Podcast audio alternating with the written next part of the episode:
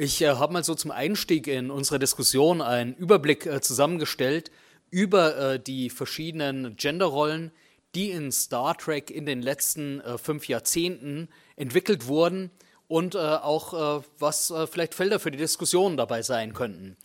Dabei wollte ich eine Art ja, Rückblick auf eine Möglichkeit, die nicht richtig genutzt wurde, anfangs werfen Nämlich es gab bei Star Trek äh, zu Beginn der 60er schon einmal sehr starke Frauenrollen, die allerdings äh, in Vergessenheit geraten sind und die dann auch gar nicht in Serie gingen. Nämlich in einem 1964 produzierten Pilotfilm, der dann nicht äh, als äh, Serie umgesetzt wurde, sondern erst viele Jahre später wiederentdeckt wurde. Und da kann man eigentlich schön sehen, was äh, für verpasste Chancen in der Geschichte von Star Trek sich finden. Dann äh, wollte ich äh, die klassische Serie der 60er, die in Deutschland unter dem Namen Raumschiff Enterprise beziehungsweise international als Original Series äh, bekannt ist, kurz äh, vorstellen. Eine Möglichkeit kurz skizzieren, wie in den 90er Jahren in der Serie Deep Space Nine, die eigentlich so mein persönlicher Favorit unter den Star Trek-Serien ist, ambivalentere Geschlechterrollen entworfen wurden, die so eine Art Skizze gaben für das, was später kam, und äh, dann noch einen kurzen Ausblick bieten auf äh, die aktuelle Serie Discovery. Die Next Generation und Voyager werde ich äh, erstmal noch ausklammern. Dazu wird Dominique einiges äh, präsentieren. Und ähm, hier geht es eigentlich so um die ersten Diskursparameter, die das Star Trek-Universum bestimmen. Bei äh, Star Trek äh, ist eines der grundlegenden Motto, die Gene Roddenberry, der Produzent und Showrunner, vorgab, die Indefinite ähm, Combinations in Indefinite äh, Diversity, also ein vulkanisches Credo, dass man unendliche Vielfalt in unendlichen Formen ähm, findet. Und ähm, das sollte eigentlich auch die Idee äh, sein, die hinter der Utopie Star Trek äh, steht, dass man in äh, unendlichen Kombinationen unterschiedlichste Identitäten findet. Und das auch als äh, Grundlage verwendet kann, werden kann, um äh, gesellschaftliche Konflikte, politische Themen zu verhandeln und im Rahmen einer Science-Fiction-Serie unterhaltsam zu präsentieren. Dabei ist dann aber doch eine Frage, die, denke ich, äh, heute äh, Abend äh, von uns genau in den Blick genommen werden sollte, warum dann in vielen Aspekten Star Trek zwar dieses Programm skizziert, aber dann doch in manchen Fällen hinter den eigenen Ansprüchen doch zurückbleibt.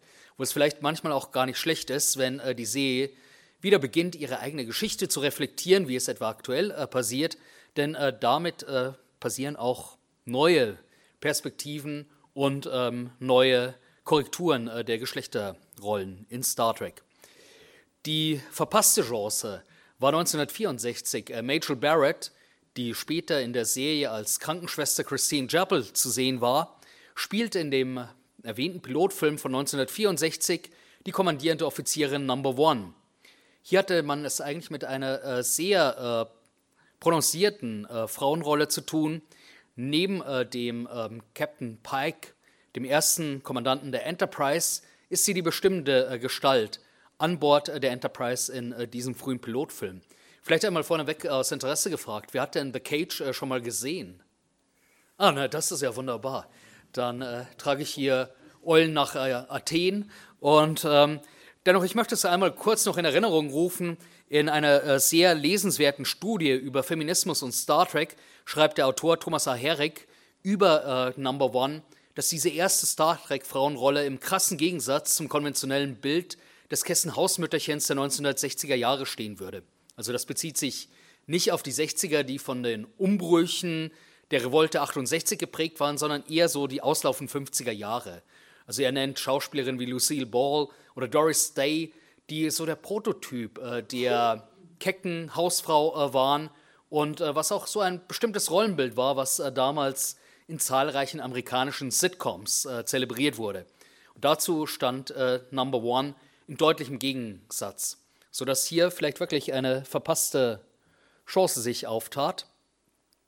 Denn sie war entscheidungsfreudig, kühl überlegt, also so, dass auch ein ähm, Widerspruch, der häufig diskutiert wird, ist Emotionalität versus äh, Rationalität in den Klischee-Zuordnungen. Äh, männliche Vernunft, äh, weibliche Emotionalität, das wäre so eine der Dichotomien, die man etwa in klassischen Gender-Stereotypen äh, findet.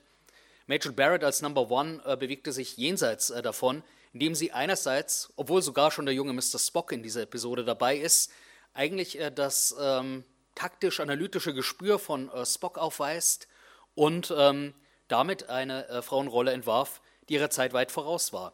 Ich habe einen kurzen Ausschnitt mitgebracht aus uh, The Cage, in dem man Major Barrett als Offizierin Number One sieht. Leider wurde die Rolle nicht weiter äh, ausgearbeitet, denn äh, der Pilotfilm äh, wurde vom äh, Sender Network nicht angenommen und erst äh, viele Jahre später äh, wurde er als rekonstruierte Fassung ausgestrahlt.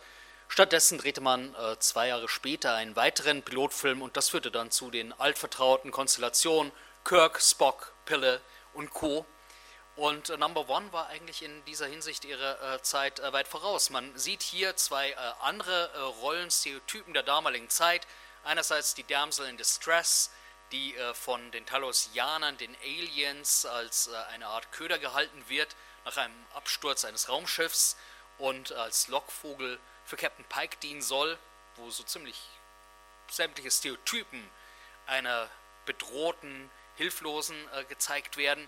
Auf der anderen Seite eine weitere Offizierin von der Brücke der äh, Enterprise, äh, die eine untergeordnete Rolle gegenüber Captain Pike spielt und dann eben Major Barrett als äh, Number One, die ähm, sich nicht herumkommandieren lässt und äh, mit äh, analytischem Scharfsinn die äh, Situation diskutiert. Das war, wie gesagt, ein Entwurf, der hätte in Serie gehen können, aber der dann nicht genutzt wurde. Stattdessen kam äh, Star Trek, äh, wie man es liebt und schätzt, äh, mit zahlreichen äh, trashigen 60er-Jahre-Utensilien. Auf der einen Seite die äh, wundervolle Diskursebene, die philosophische Probleme reflektiert, bis hin zu dem, dass man zum Beispiel äh, sogar noch eine Enklave von Platons Staat mit griechischen Philosophen in den Tiefen des Weltalls findet. Aber hier gibt es einen interessanten Widerspruch. Einerseits haben wir die emanzipatorischen Bestrebungen, die Roddenberry vertritt, eine repräsentativ internationale Crew, angeblich auf Beschwerde der sowjetischen Tageszeitung Pravda hin, nahm er sogar noch in den Zeiten des Kalten Krieges den russischen Offizier Tschechow mit an Bord, Scotty als schottischer äh, Ingenieur, Zulu äh, als äh, japanischer Steuermann und äh, vor allem Nichelle Nichols als afrikanische Kommunikationsoffizierin Uhura.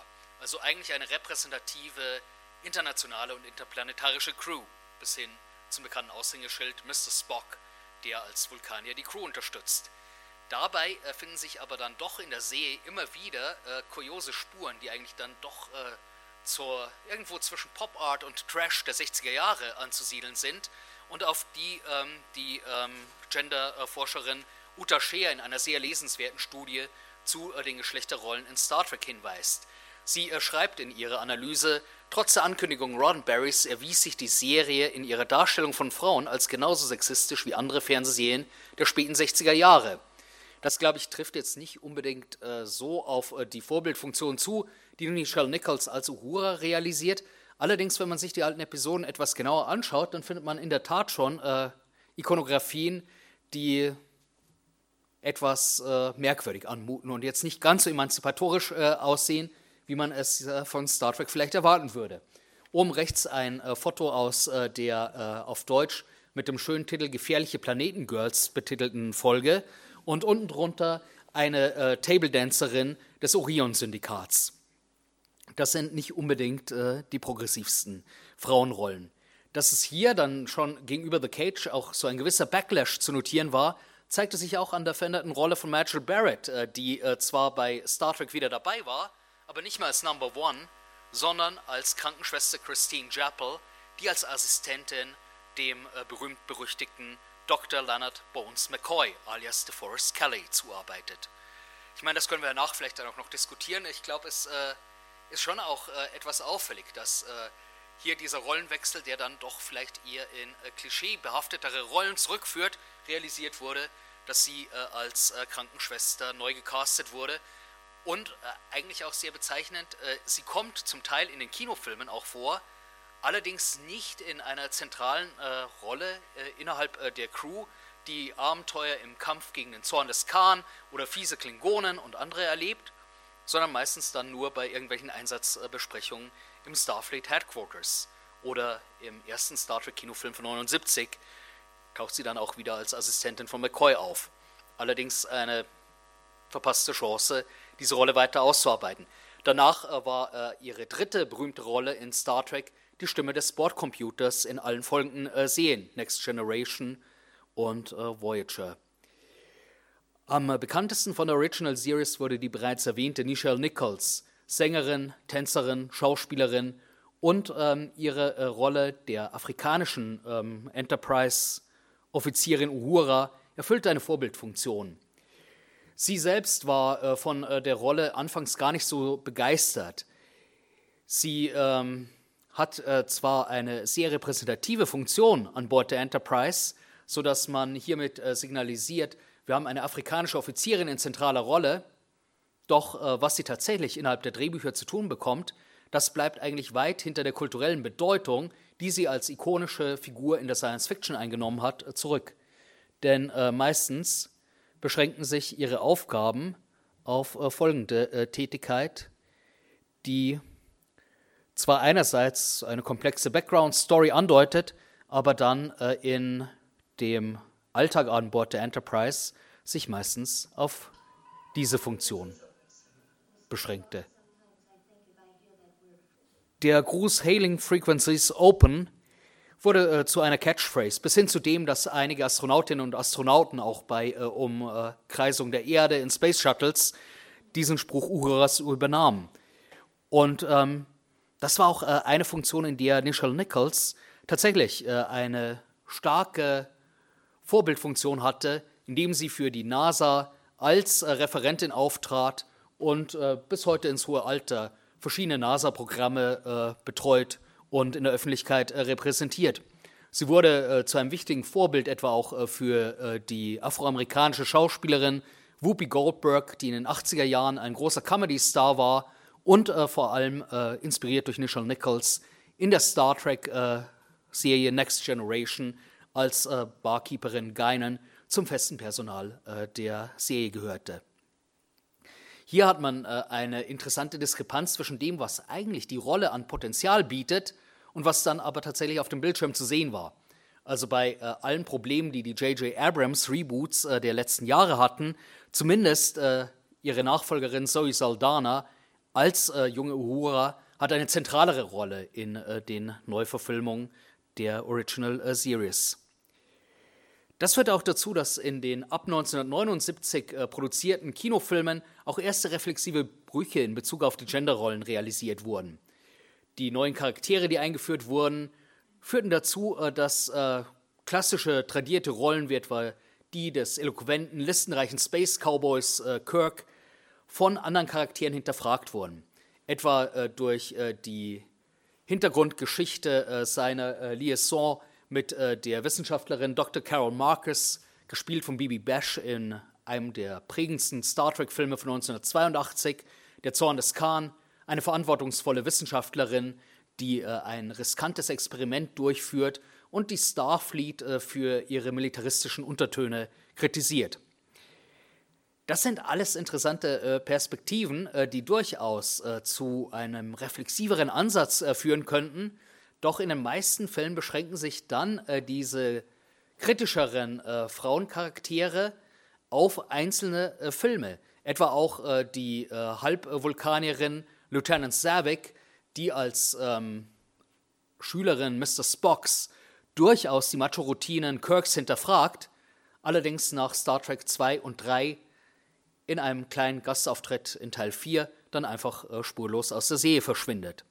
Sodass man hier einen etwas merkwürdiges System findet.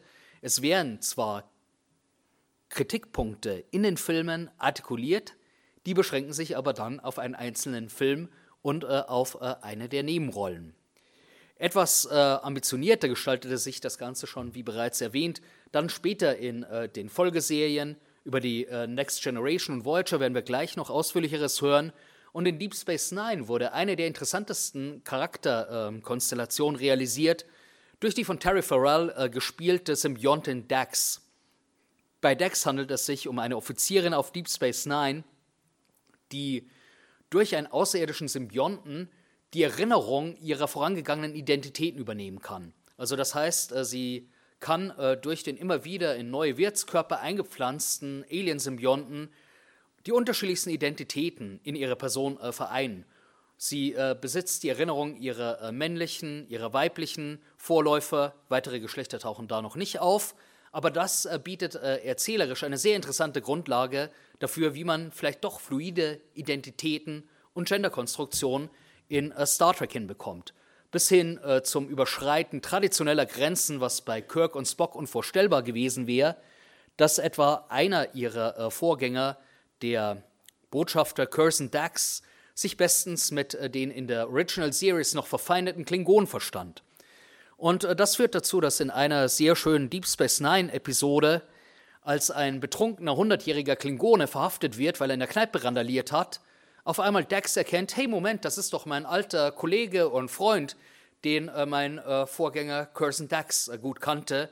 Und somit kann sie problemlos die Identität äh, von Curzon weiter fortführen und äh, auch einen Brückenschlag zu den martialischen Klingonen realisieren. Was einerseits äh, einen schönen komödiantischen Effekt produziert, andererseits aber auch zugleich die Multi-Identität, die Dax verkörpert, skizziert und ähm, andeutet. Wobei hier das Interessante ist, dass äh, die Identitätsshifts äh, von Dax dann äh, doch eher mehr so im Kom komödiantischen verbleiben und auch, dass äh, Terry Farrell als äh, Jetsia Dax eigentlich durchgehend äh, die äh, gleiche Person bleibt.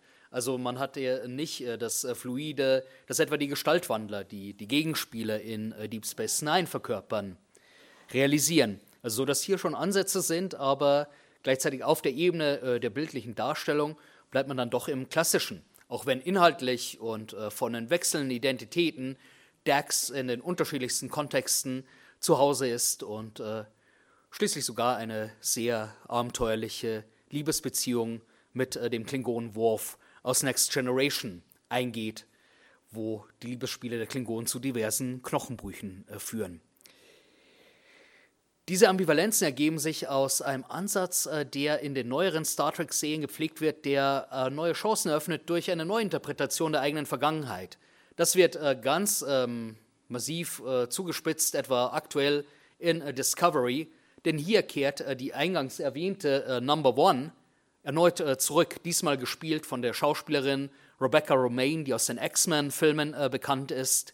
Und ähm, Somit äh, sucht man noch einmal die Vergangenheit äh, des eigenen Seelenkosmos auf und verhandelt dann sozusagen in Nebenhandlung noch einmal neu die äh, Geschichten, die vor über 50 Jahren erzählt wurden.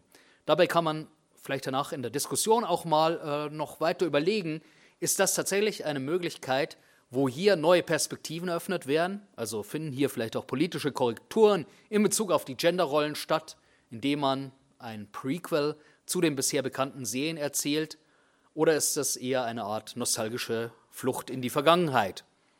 Wir haben es einerseits bei Discovery mit einem ausdifferenzierten Ensemble zu tun. Man findet die unterschiedlichsten Frauenrollen von äh, der Heldin Michael Burnham über äh, die mit äh, Michelle Yeoh besetzte ähm, Admiralin. Michelle Yeoh ist eine der berühmtesten Schauspielerinnen äh, des äh, früheren Hongkong-Kinos, war in Martial Arts-Dramen äh, wie Tiger and Dragon oder Heroic Trio zu sehen, sodass man hier eigentlich auch sogar einen transkulturellen Ansatz pflegt. Das wären vielleicht neue Perspektiven, wo tatsächlich neue Ansätze hinzukommen. Da können wir dann darüber diskutieren, ist das äh, eine äh, Ausdifferenzierung, eine lange überfällige Erweiterung der Genderrollen bei Star Trek oder haben wir es hier letztendlich dann doch vielleicht eher mit äh, einem nostalgischen Blick zurück in die Vergangenheit in neuer Verpackung zu tun? Ja, das war so als erster Überblick der frühen Star Trek-Serien und der verschiedenen Rollenkonzepte, die da drin präsentiert werden. Ich hoffe, ich habe jetzt nicht zu weit überzogen und gebe dann direkt an Dominique zu Next Generation und Voyager ab.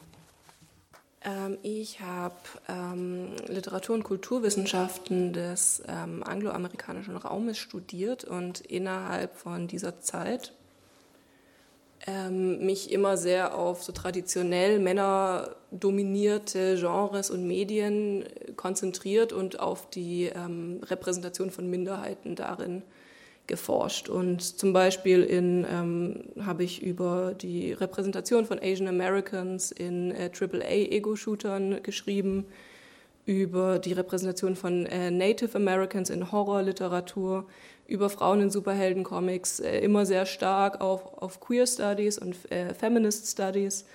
Deswegen, deswegen passt das eigentlich ähm, heute ganz fantastisch zu dem, was ich sonst auch immer gemacht habe. Und deswegen möchte ich heute über die Entwicklung von Frauenrollen in Next Generation, DS9, Voyager und Enterprise reden. Enterprise wird immer ausgelassen, was ich gar nicht verstehen kann. Denn da gibt es sehr viel zu diskutieren und ich werde am Ende auch ein bisschen auf, äh, die, äh, auf äh, Discovery eingehen. Ich will dazu sagen, ich werde jetzt nicht über Filme reden, über Trivia, über Bücher. Ich analysiere wirklich die Serien, wie sie als kulturelles Produkt ausgestrahlt wurden und wie sie aufgenommen wurden oder was wir darin sehen. Also ich, ähm, es ist mir egal, ob eine Schauspielerin ausgestiegen ist, weil sie wollte oder weil sie rausgemobbt wurde. Ich rede einfach darum, dass eine blonde Frau mit einer anderen blonden Frau ausgetauscht wurde. Ich möchte jetzt nicht darüber reden, was es da eventuell wegen irgendwelchen Showrunner-Wechseln für Hintergründe gibt. Genau. Und der Inhalt des Ganzen wird sein, dass wir über die Repräsentation von Frauenfiguren in Star Trek auf drei verschiedenen Analyseebenen sprechen. Wir fangen ganz äh, naja, nicht harmlos, aber wahrscheinlich so an, wie wir alle schon mal über die Frauenrollen in Star Trek geredet haben, nämlich über die visuelle Repräsentation und über den Male Gaze, also die, die, die, das Konstrukt des männlichen Blickes auf, ähm, auf Kultur, auf Produkte. Und wir werden über Uniformen reden. Das, wir kommen nicht drum herum. Dann ähm, möchte ich über die funktionelle Repräsentation von diesen Frauen ähm, sprechen. Also welche Rolle spielen diese Frauen innerhalb vom Ensemble, inner, also auf dem Charakterlevel? In welche Bezüge, welche ähm, Bezüge zu den anderen Crewmitgliedern haben sie? Ähm, dann werde ich mich ein bisschen auf die thematische Repräsentation ähm, konzentrieren. Ich habe hier ausgewählt das Thema geschlechterspezifische Gewalt. Man könnte natürlich über wahnsinnig viel sprechen, also über Familie zum Beispiel. Ähm, da gibt es wirklich viele Themen. Generell ist es wahnsinnig schwer, sich bei diesem Thema irgendwie für 20 Minuten zurückzunehmen. Und ich sehe auch diesen Vortrag generell eher wirklich als Impulsgebung. Also ich, ich werde so ein paar Themen hier reinschmeißen es ist keine fertige Analyse, ich habe nicht für alles eine Interpretation, ich habe definitiv keine Lösung, aber wir können, wenn, wenn es irgendwie Anklang findet, es dann gerne dis diskutieren. Das ist hier wirklich einfach mal ein Reinschmeißen, hierüber könnten wir alles sprechen. So, dann werde ich ein Fazit ziehen über die Entwicklung der Frauenrollen, wie ich das so jetzt wahrgenommen habe in der Serie und dann eben auch einen Ausblick auf Star Trek Discovery ähm, geben. Und ich freue mich darüber dann zu diskutieren, weil ich werde nicht schlau aus dieser Serie. Vielleicht können Sie mir helfen. So, dann reden wir über die visuelle Repräsentation und über Uniformen. Wir haben hier auf der rechten Seite Janice Rand, die ähm, oft nicht erwähnt wird, wenn es um die Repräsentation von Frauen geht in Star Trek äh, Original Series, was ich schade finde, denn ähm, was Janice Rand alles passiert in TOS ist ähm, dramatischer als das, was Nicole, äh, was Uhura passiert. Und äh, auf der linken Seite haben wir das Ensemble von ähm, Deep Space Nine. Und ich möchte jetzt nur die Frage stellen, welchen Sinn hat denn eigentlich eine Uniform? Also warum tragen Charaktere eine Uniform? Was eine Uniform darstellt, ist ein Ensemble. Wir gehören zusammen. Wenn wir alle diese Uniform tragen, dann gehören wir in irgendeiner Form zusammen. Jeder, der die Uniform nicht trägt, ist in irgendeiner Form ein Außenseiter von der Gruppe, mit der wir uns identifizieren. Denn das ist Starfleet im Endeffekt. Es ist die Gruppe, mit der wir als Zuschauer uns identifizieren. Bei der Original Series, also wir müssen das jetzt echt nicht diskutieren, es ist einfach eine wahnsinnig sexistische äh, Darstellung, es ist eine Objektifizierung von Frauen. Aber immerhin sehen wir, hey, diese Frauen gehören zu uns. Also was uns die Uniformen dazu sagen, ist im Endeffekt, ähm, wir gehören zusammen, wir sind aber nicht gleich es gibt jetzt in jeder Serie von Star Trek gibt es einen Frauencharakter, der, die ein Catsuit trägt, die also bewusst keine Uniform trägt. Das heißt, hier lernen wir, wir gehören schon mal nicht zusammen. Und es gibt Charaktere, da bekommen wir einen ziemlich durchsichtigen Grund, warum sie keine Uniformen tragen. Äh, es gibt, Frau, äh, es gibt Frauencharaktere, die einfach keine Uniform tragen sollen und man tut auch gar nicht so, als ob man sich eine ähm, Erklärung dafür aus den Fingern saugen möchten. Im Endeffekt hat es zwei Effekte auf den Zuschauer, ohne dass wir überhaupt auch nur wissen, wie diese Frau heißt, einfach nur, weil wir sie gesehen haben im Vergleich zum, zu der anderen Crew. Wir können ihren Körper besser sehen und diese Person gehört nicht zu den anderen, irgendwie ist sie anders. Was macht sie anders? Hm, ihr Körper vielleicht. Das ist im Endeffekt das, was passiert, wenn man Diana Troy die zu Starfleet gehört, in ein türkisenes Kleid steckt. Ich weiß nicht mal, was es sein soll.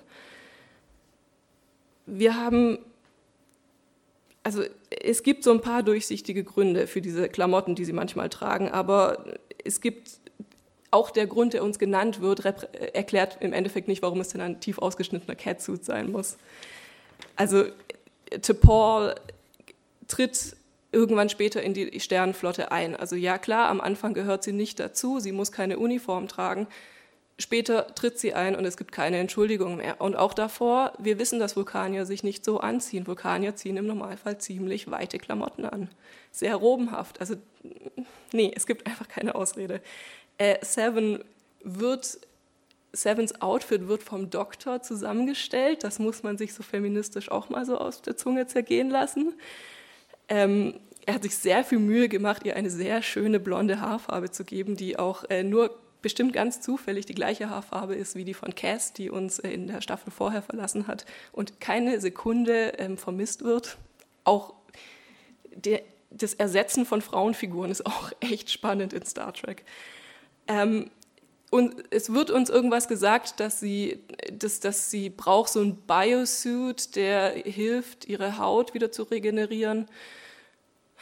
Ich weiß nicht genau, also wie High Heels dann dazu reinpassen, irgendwie ist es wohl so. Und ähm, Entschuldigung, das ist nicht mehr Enterprise, das ist Voyager, es gibt sowas wie Replikatoren.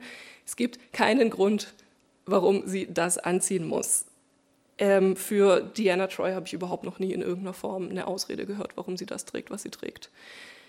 Was wir hier haben, sind Prime Examples für den Male Gaze, also für den männlichen Blick. Der Male Gaze, das ist ein, Theo ein theoretisches Konzept aus den Kulturwissenschaften, der praktisch besagt, es gibt den Sachbestand, der wird aus einer männlichen Perspektive für einen männlichen Blick dargestellt. Äh, Im Endeffekt aus einer männlichen ähm, heterosexuellen Perspektive, muss man dazu sagen.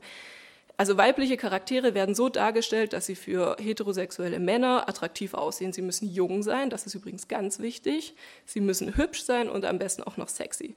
Wenn sie eine wichtige Rolle haben, müssen sie trotzdem gut aussehen. Also auch Captain Janeway äh, ist irgendwie sieben Jahre im Delta Quadrant auf der Suche nach dem perfekten äh, Haarstyle auch wenn es überhaupt keinen Grund hat, dass diese Person so aus, also sowas anhat oder sich so stylt, wie sie sich stylt, wie zum Beispiel bei Paul. Dadurch werden Frauen objektifiziert, den Männern passiert das nicht. Kein Mann in Star Trek läuft halbnackt rum oder eng bekleidet oder wird in einem sanften Licht gefilmt oder muss High Heels tragen. Die Charaktere, die männlichen Charaktere, die hervorstechen durch ihre Kleidung, bekommen etwas dazu. Also Worf zum Beispiel bekommt seine Schärfe, da ist mehr ähm, die Charaktere, die eh anders aussehen, werden nicht sexualisiert. Also zum Beispiel Neelix oder Vlogs äh, tragen auch keine High Heels. So. Dann würde ich jetzt gerne ein bisschen über Rollentheorie und über Archerollentheorie ähm, besprechen, denn ich würde jetzt gerne weiterkommen zu, welche Funktionen diese Charaktere denn dann im Endeffekt spielen. Jetzt wissen wir, wie sie aussehen, jetzt wissen Sie, was wir als erstes über sie wahrnehmen. Aber was machen sie denn eigentlich? Ähm, im Endeffekt, wir kennen, Sie kennen bestimmt auch alle dieses Bild, die Heldenreise, in der beschrieben wird, wie ähm, welche Charaktere ein, ein Held in einem Adventure ähm, treffen muss, damit diese wunderschöne Helden, Heldenreise im Endeffekt ähm, passieren kann. Je nach Genre hat ein, je nach Genre müssen bestimmte Funktionen durch Charaktere erfüllt werden, damit das, äh, der Plot erzählt werden kann.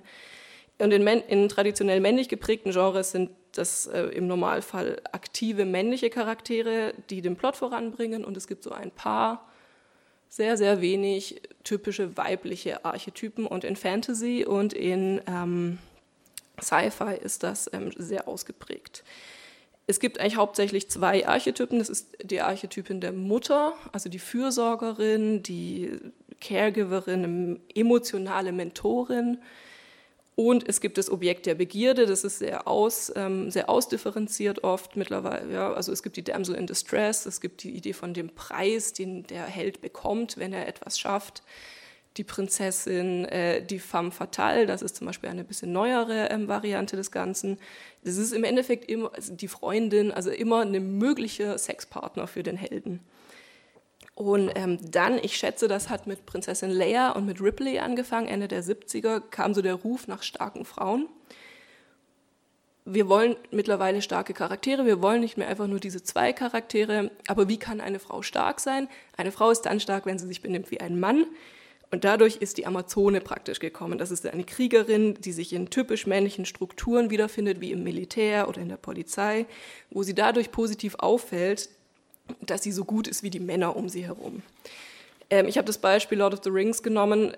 Wir haben genau drei Frauencharaktere. Galadriel, die Mentorin, die Mutter, Arwen, das Objekt der Begierde und äh, Eowyn, die the one of the boys äh, Character ist oder es zumindest versucht und kommt bitte komm mir nicht mit den Büchern, da ist es nämlich noch viel schlimmer.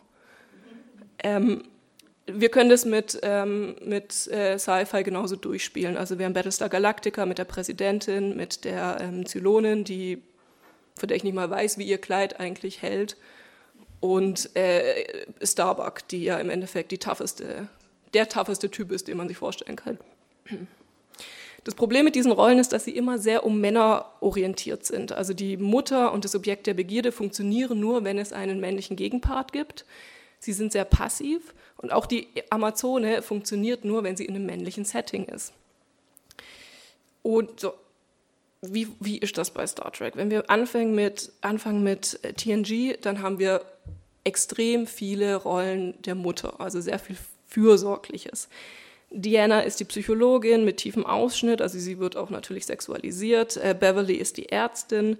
Das sind Rollen, die dafür da sind, dafür zu sorgen, dass es der Restcrew gut geht. Und die Restcrew wird, ist halt männlich, weil wir haben ja nur in Star Trek generell zwei oder drei weibliche Charaktere, die ständig da sind.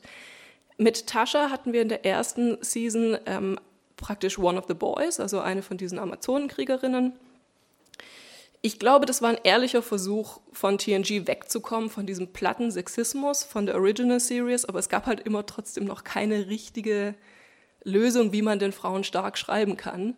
Deswegen haben sie diese Fürsorgerrollen bekommen. Und die anderen Rollen, die wir haben, also Gainan, äh, die im Endeffekt Troy ja sogar ihren Job wegnimmt, also äh, Keiko, Pulaski gehen ja alle in diese Richtung. Ähm, es gibt starke aktive Frauen, also Tascha, ähm, die Mutter von Alexander, deren Name mir jetzt nicht einfällt. Kayla, danke. Ähm, das sind aber alles Figuren, die ziemlich schnell umgebracht werden. Also vielleicht konnte man damals das auch noch nicht so richtig gut machen. Ähm, es gibt Roe Lauren, von der, die, bei der ich immer das Gefühl habe, Roe ist so der zweite Versuch, Natascha zu schreiben. Aber Roe sehen wir auch nicht wirklich viel und wirklich oft. Dann haben wir Deep Space Nine, da hast du schon was dazu gesagt, ähm, möchte ich jetzt nicht zu viel von erzählen. Ähm, Deep Space Nine hat das Ganze schon aufgebrochen, aber auch diese Frauenfiguren sind sehr um Männer herum orientiert. Also Kira ist immer auf der Suche nach der wahren Liebe. Dex bricht mit dem binären Geschlechterkonstrukt, aber wird da eigentlich, wenn sie was gut macht, immer Old Man genannt. Ähm, und später in ihrer Beziehung mit Worf und dann mit Bashir ähm, wird sie dann auch ziemlich schnell an den Mann gebracht, sag ich mal so ich finde das Potenzial von diesen Charakteren beide nicht ausgeschöpft, wobei ich Kira trotzdem für die, eine der besten Frauen in Star Trek hatte. Ähm, was wir auch haben in Deep Space Nine ist zum ersten Mal Kai Wynn, also eine, eine ähm, weibliche, ziemlich taffe Antagonistin. Wir haben aber auch zum Beispiel Lita, also Roms Frau, die einfach nur Eye Candy ist. In Voyager haben wir meiner Meinung nach eine bewusste Willensanstrengung, Frauen tough darzustellen und Frauen in, in, starke Positionen zu bringen. Und wir haben mit äh, Janeway und mit Belana eigentlich ähm, zwei Frauen in den typischsten Männerrollen, also im, als Captain und als Chief Engineer. Und das äh, das ist extrem smart gemacht, denn auch äh, Janeway ist ja Wissenschaftsoffizierin gewesen. Das heißt, wenn die beiden miteinander reden, müssen sie auch nicht über Männer reden, wie zum Beispiel äh, Troy und äh, Crusher, sondern sie können tatsächlich mal über was inhaltlich Sinnvolles miteinander sprechen. Und ich finde, die, die Folge, wo, die, wo ähm, Janeway Belana in die Position bringt, ist extrem gut, weil, oh mein Gott, wann habe ich das letzte Mal gesehen, wie zwei Frauen einfach zusammen abnerden über, darüber, wie man den Warp-Antrieb wieder in Gang bringen kann. Ähm, trotzdem, was ich ganz spannend finde, ist diese, ähm, diese Rollenverteilung von ähm, die Mutter, die One of the Boys und ähm,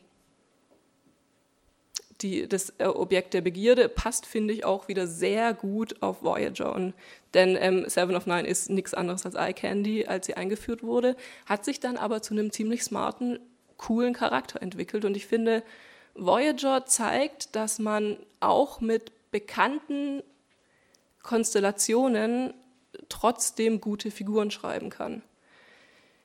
Ja, und dann kam Enterprise. Ich habe lange überlegt, ob ich da schreiben soll, ähm, äh, sinnlos im Weltraum, weil ähm, also ich glaube, es gab einen ehrlichen Versuch auszubrechen aus diesem, aus, aus dieser, ähm, aus diesem Sexismus. Es hat jetzt nicht so richtig gut funktioniert. Und das ist eigentlich echt traurig, weil Paul und Hoshi sind, fangen beide als wahnsinnig starke Frauenfiguren an. Also Hoshi ist äh, die einzige Linguistin, die, die man offensichtlich hat, mit der man äh, diese Mission starten kann, die eigentlich den Entry Point in, ins ganze Universum bieten sollte.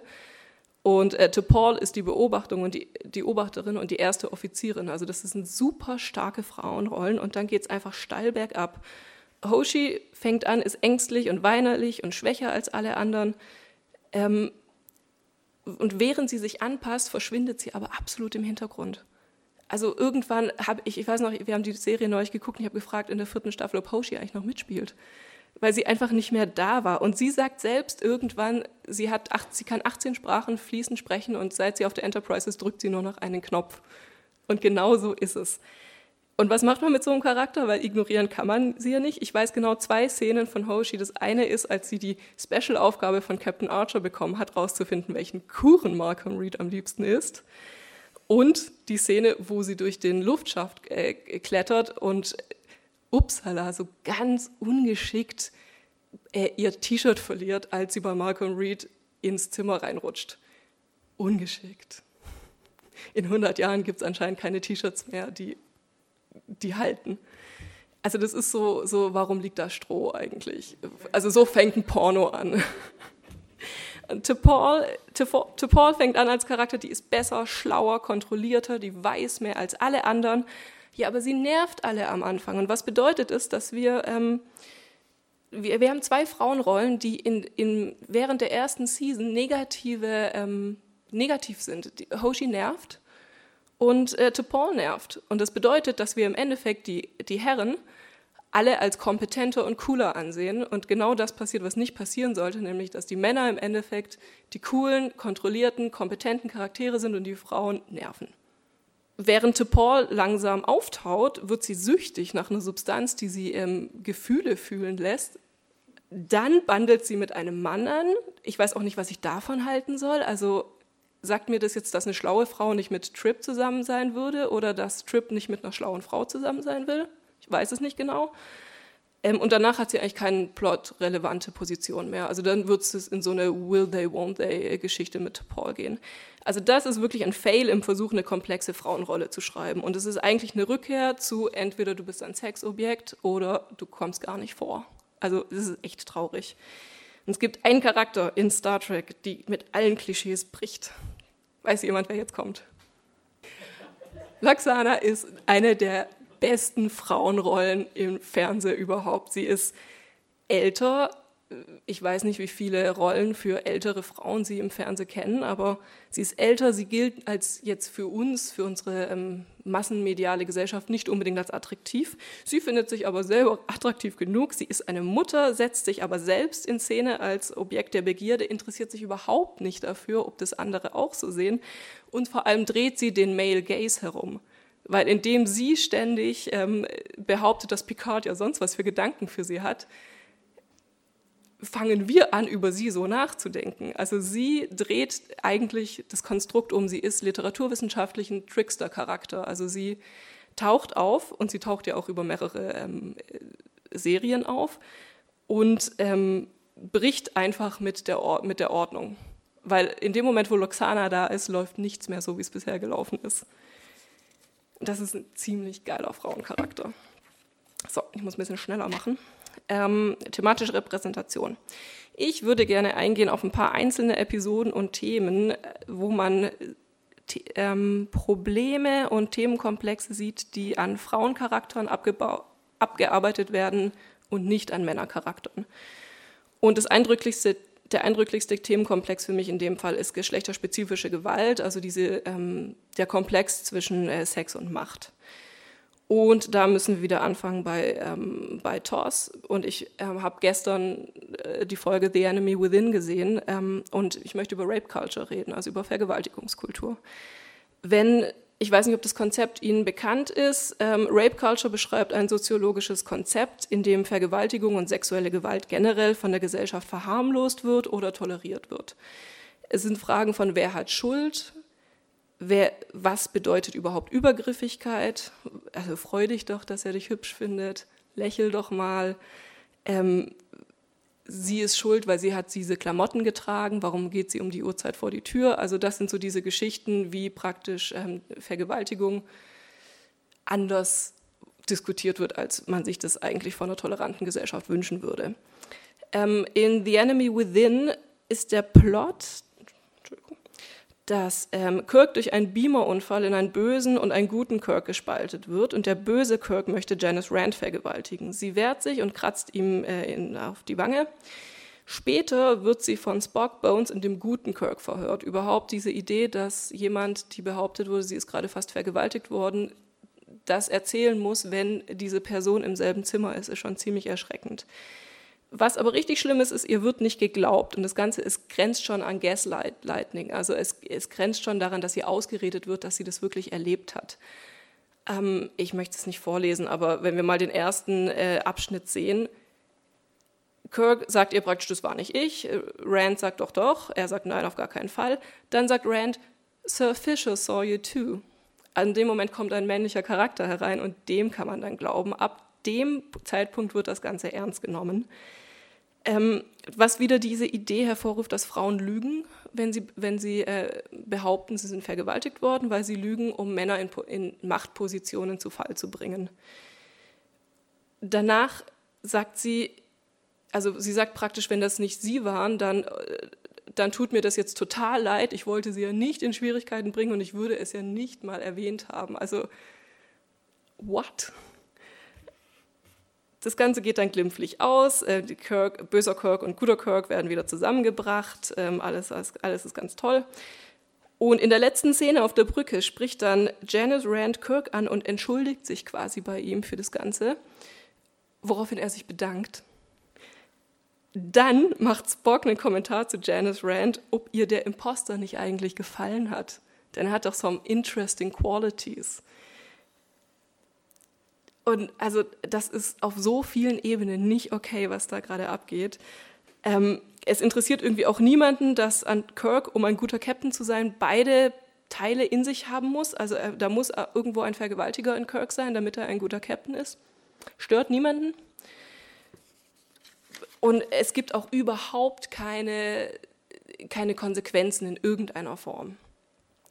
Und traurigerweise geht das eigentlich weiter in den anderen Serien. Also in, ähm, es gibt viele Folgen, wo Rape und äh, sexuelle Übergriffigkeiten ähm, erwähnt werden. Wir werden jetzt nicht alle durchsprechen.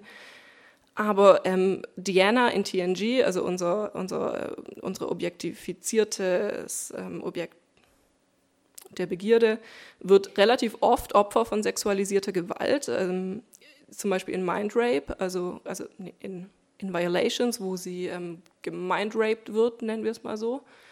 Ähm, das, hat den, das hat irgendjemand so gut gefallen, dass es dann auch im Film Nemesis wieder aufgegriffen wurde, mit genau der gleichen Prämisse. Also sie hat einen Traum von, von Riker und er vergewaltigt sie dann.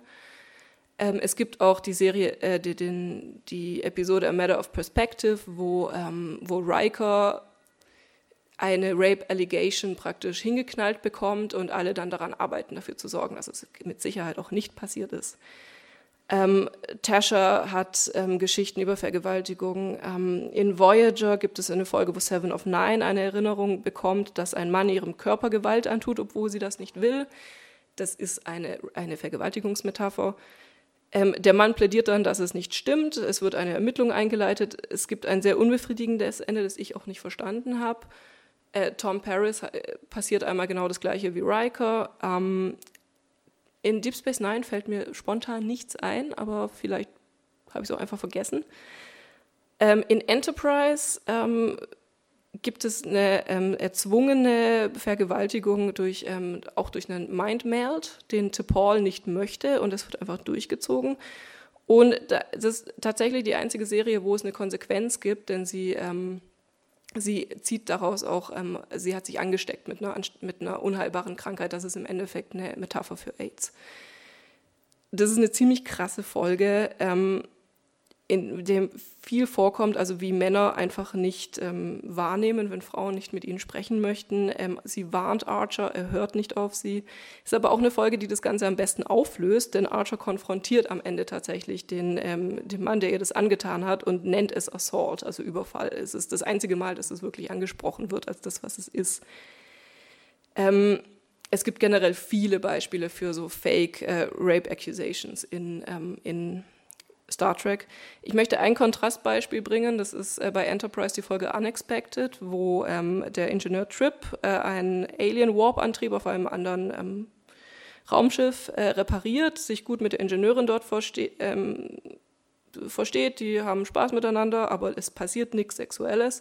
Und auf der Enterprise stellt sich heraus, dass er schwanger ist.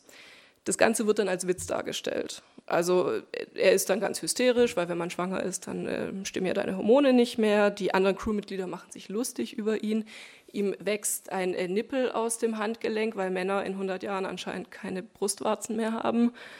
Ähm, er wird, er beteuert, dass er keinen Sex hatte und T'Pol schämt ihn, während Archer und äh, Phlox äh, sich nebenbei drüber lustig machen. Also was soll ich damit jetzt anfangen? Ähm, Gewalt gegen Männer ist ein Witz. Äh, Gewalt, wenn Männer vergewaltigt werden, dann, dann ist das lustig. Also es ist schon echt nicht so progressiv, wie, uns, wie wir uns das wünschen würden von Star Trek. Ähm, Thema Selbstbestimmung, körperliche Selbstbestimmung, auch nicht so ganz einfach. Ähm, Andreas hat schon von The Cage geredet.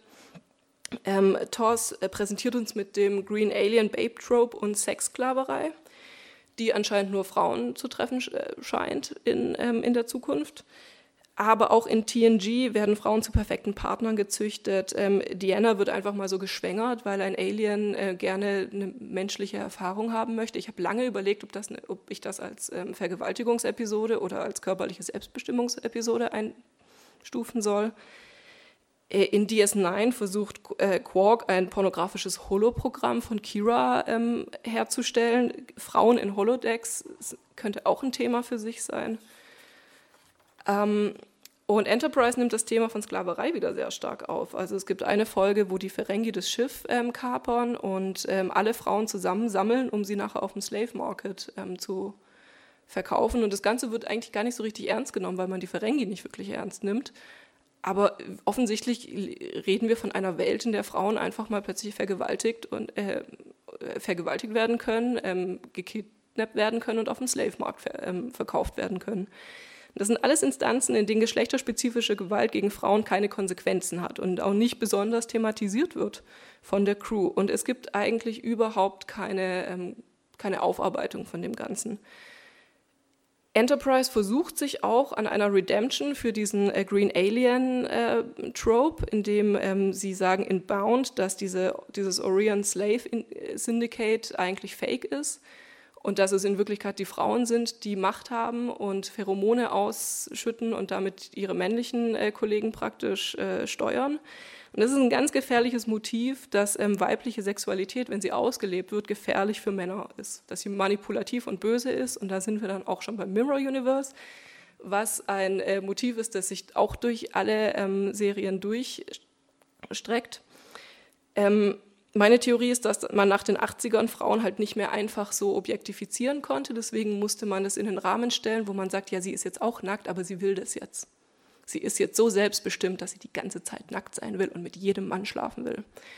Und das haben wir im Endeffekt im Mirror Universe. Ähm, alle Frauen sind ähm, bauchfrei. Ich finde die Idee von einem Jumpsuit, der bauchfrei ist, ziemlich spannend.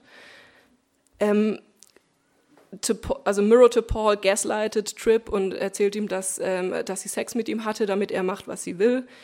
Äh, Mirror Hoshi manipuliert Männer durch Sex und wird dann am Endeffekt die Empress. Es ist ihre größte Rolle in der vierten Staffel.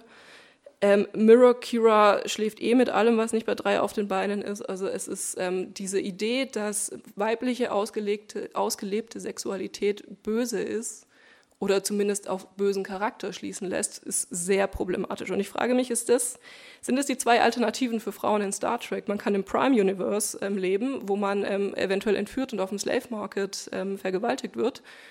Oder man kann im, äh, im Mirror Universe leben, wo du halt dann böse und manipulativ bist. Also für eine Serie, die eigentlich auf ein Utopia hinaus will, finde ich das eine ziemlich deprimierende Ausgangslage.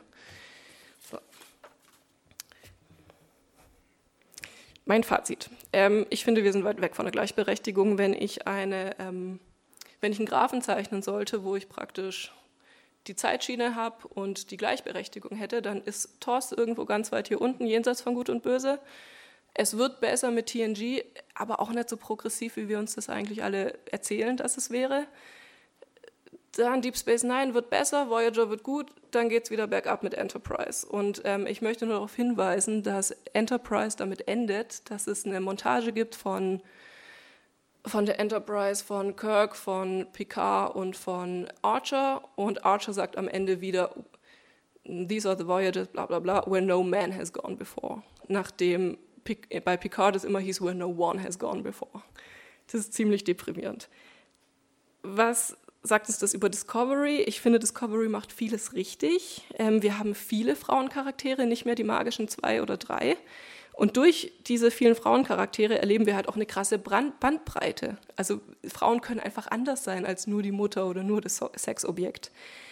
Ähm, dadurch werden auch Klischees eher verziehen, weil wir haben ja Alternativen zu diesen Charakteren. Bisher war das halt bei den Männern so. Wir haben natürlich auch ähm, Klischee-Männerrollen in Star Trek, aber wir haben halt auch eine, eine Wahnsinnsbandbreite von anderen Charakteren, die da nicht reinpassen. Uniform verdient endlich ihren Namen. Die einzige Frau, die keine Uniform trägt, ist Mirror Philippa, aber da macht es halt auch Sinn. Rollen werden aufgebrochen, also Philippa wird von einer klassischen Mutterrolle zur Imperatorin. Ähm, Lorel spielt mit ihrer Mutterrolle, also dieser, dieser Moment, wo sie den, was ist es, der Kopf von dem Baby hochhält und den Klingonen sagt, call me mother. Das ist ja im Endeffekt ein absoluter Bruch mit der Klischee-Mutterrolle. Ähm, Lorel ist generell ein ziemlich spannender Charakter und äh, die Frauen werden nicht mehr objektifiziert. Trotzdem den größten Fortschritt, den ähm, Discovery für mich macht, ist bei den Männerrollen.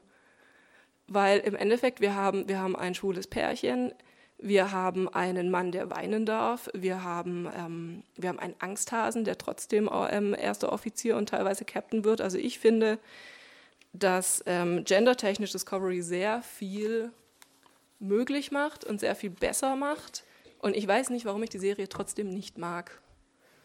Und damit ähm, habe ich jetzt viel zu lange geredet und hoffe, dass es noch was zu klären gibt. Vielen Dank, dass ihr mich auch mitgenommen habt in diese merkwürdige Welt, ähm, die mir tatsächlich quasi sofort bestätigt, warum ich noch nie Fan geworden bin davon. Ähm, also ich liebe Science Fiction, ich finde es total spannend. Ähm, und ich habe tatsächlich noch, die haben mich noch nie angefixt, diese ganzen Serien, die ihr gerade genannt habt. Und ich wusste auch nicht, dass die zusammengehören. Ähm, aber wow, das bestätigt natürlich alles. Ähm, jetzt fange ich mal ganz hinten an, wo wir quasi eigentlich hin wollten, ähm, um dann nochmal zurückzukommen, um, damit ihr mir erklären könnt, warum diese so trotzdem interessant sind, diese Serien. Und zwar, meine Behauptung wäre es, sind diese Serien deshalb so unglaublich erfolgreich, weil äh, ich meine, an den ganzen Dragon Days und Veranstaltungen, ich meine, heute Abend guckt euch an, ne?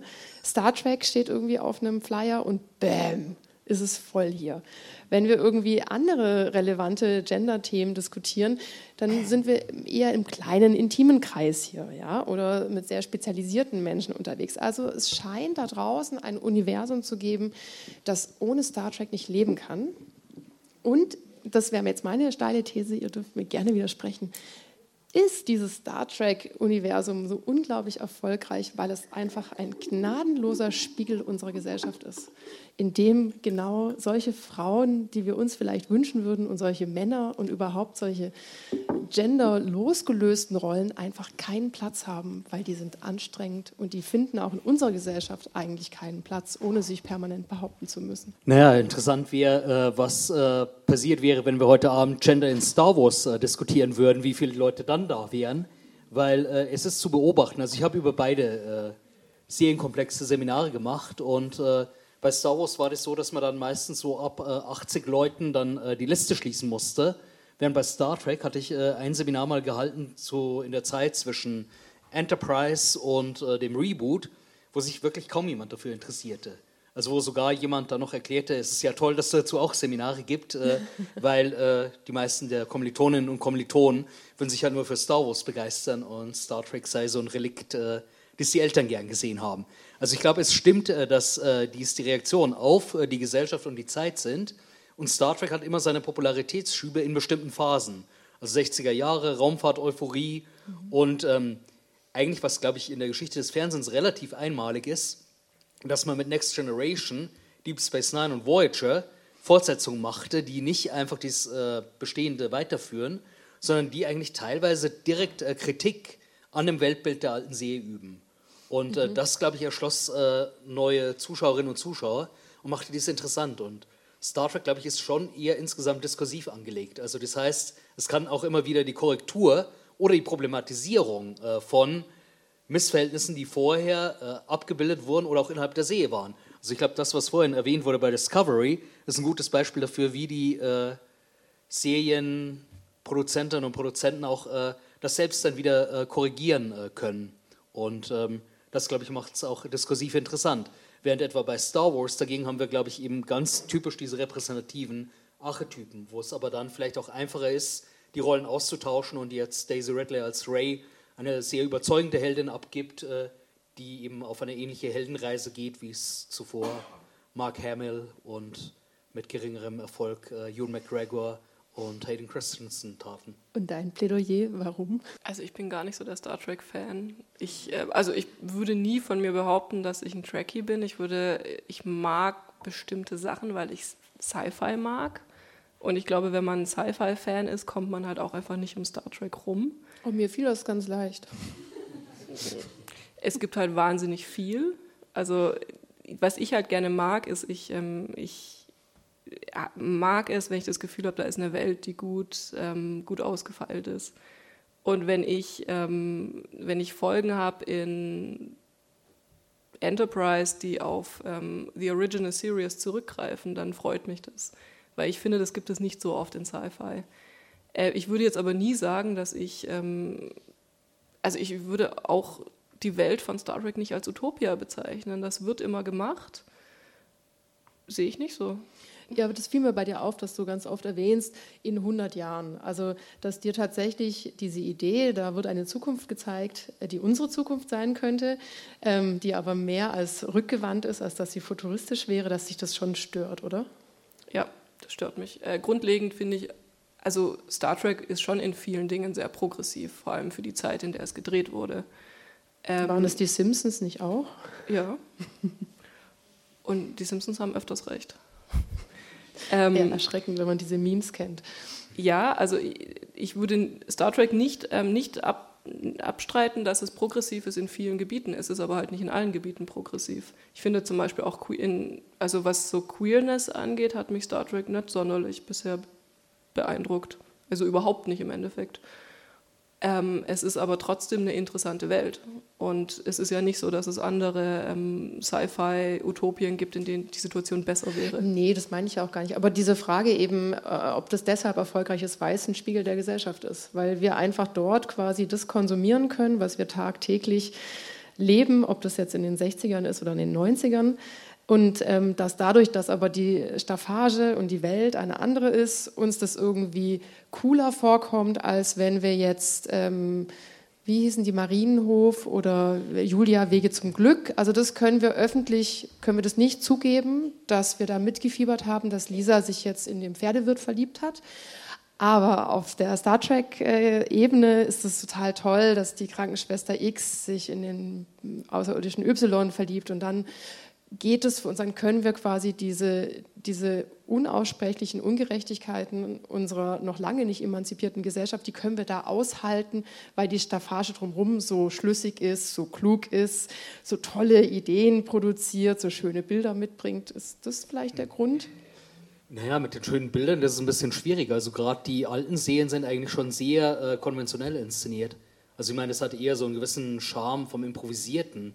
Das ist eher also in Sachen Production Values ist bei den frühen Star Trek-Serien nicht so sonderlich viel vorhanden. Also ich hatte jetzt für die Vorbereitung noch mal ein paar äh, Next Generation und Deep Space Nine Folgen angeschaut und das ist eigentlich schon das, was man Talking Cat Kadrierung, also Großaufnahmen, Schuss gegen Schuss von Leuten, die lange und gerne diskutieren, äh, nennt.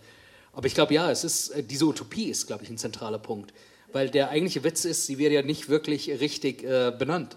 Also es ist äh, dies, was man im Thriller einen MacGuffin nennen würde.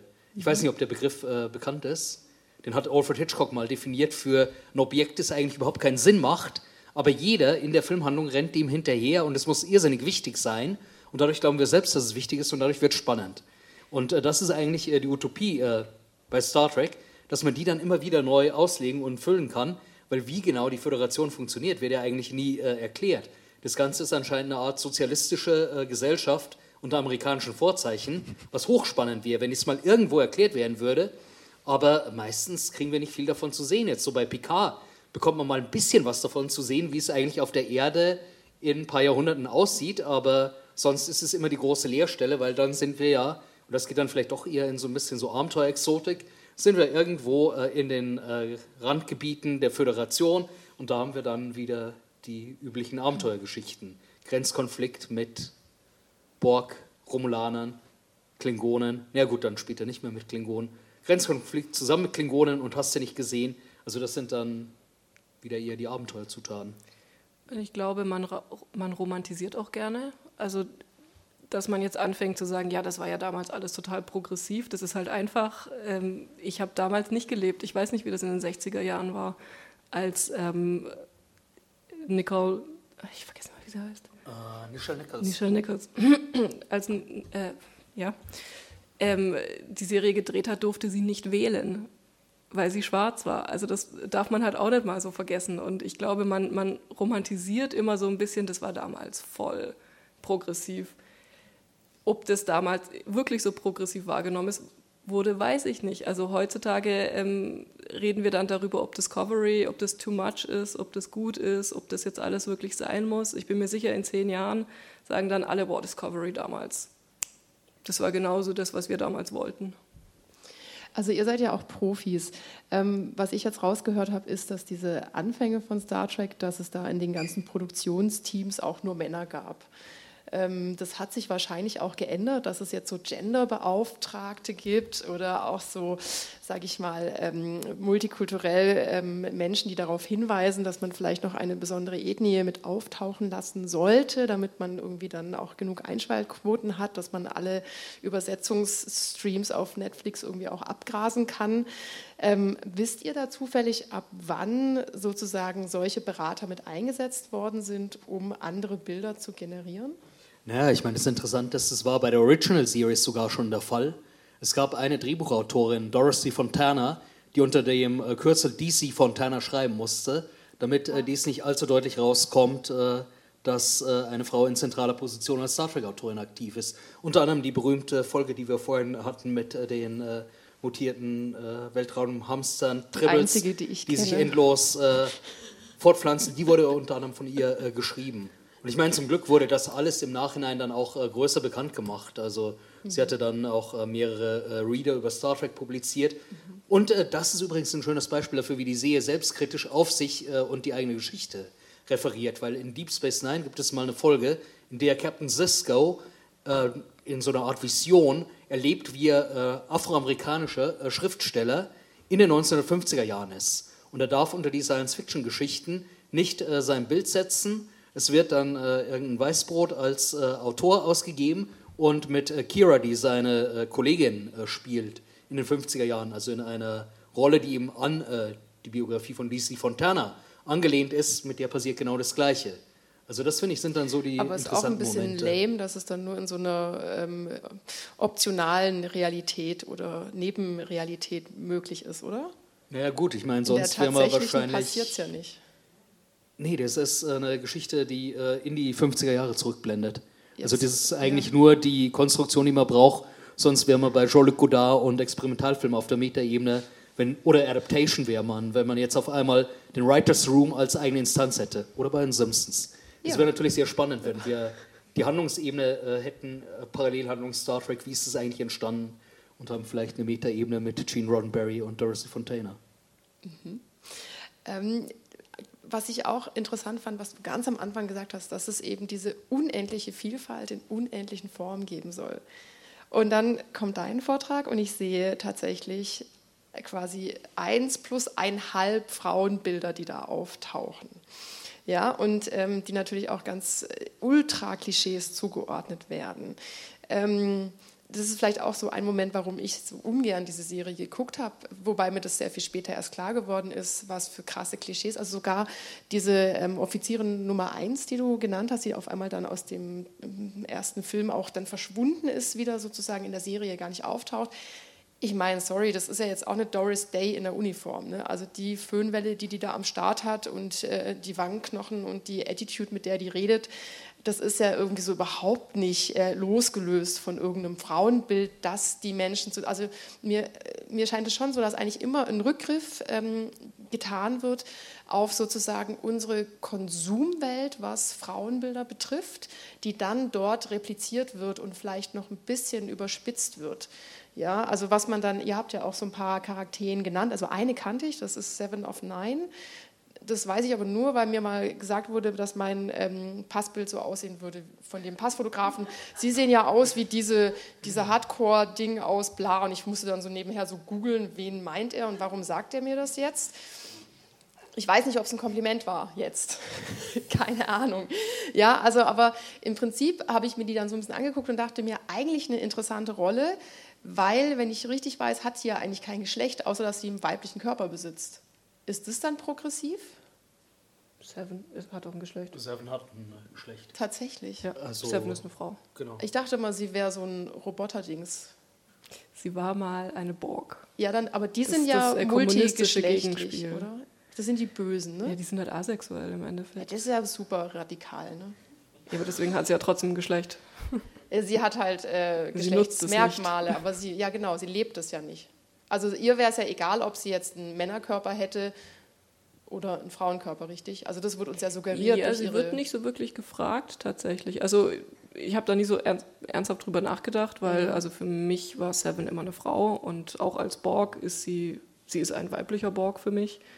Wobei die Borg halt natürlich auch, sie pflanzen sich fort im Sinne, indem sie andere assimilieren. Also sie sie selber produzieren keine Kinder und kein Nachkommen. Äh, erklär mir kurz das Assimilieren, das klingt interessant.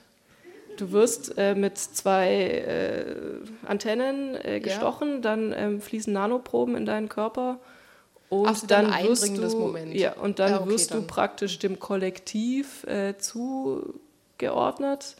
Es gibt dann, es ist wie, ein, wie, eine Schwarmintelligenz im Endeffekt, wie so, ein, wie so ein, mhm. ähm, eine überspitzte amerikanische Idee von was Kommunismus ist. Okay und äh, du wirst technologisch aufgewertet. Also du bekommst dann so augmented äh, cool. Body Parts im Endeffekt. Mega. Eigentlich, mega cool. Eigentlich mega gut. Mega gut. Ja. Aber du verlierst halt deine Individualität und das finden die Amerikaner nicht also Das ist ja auch hochinteressant, weil wenn ich meine Individualität verliere, habe ich ja auch keine Notwendigkeit mehr, mich auf ein Geschlecht reduzieren zu lassen. So, und genau.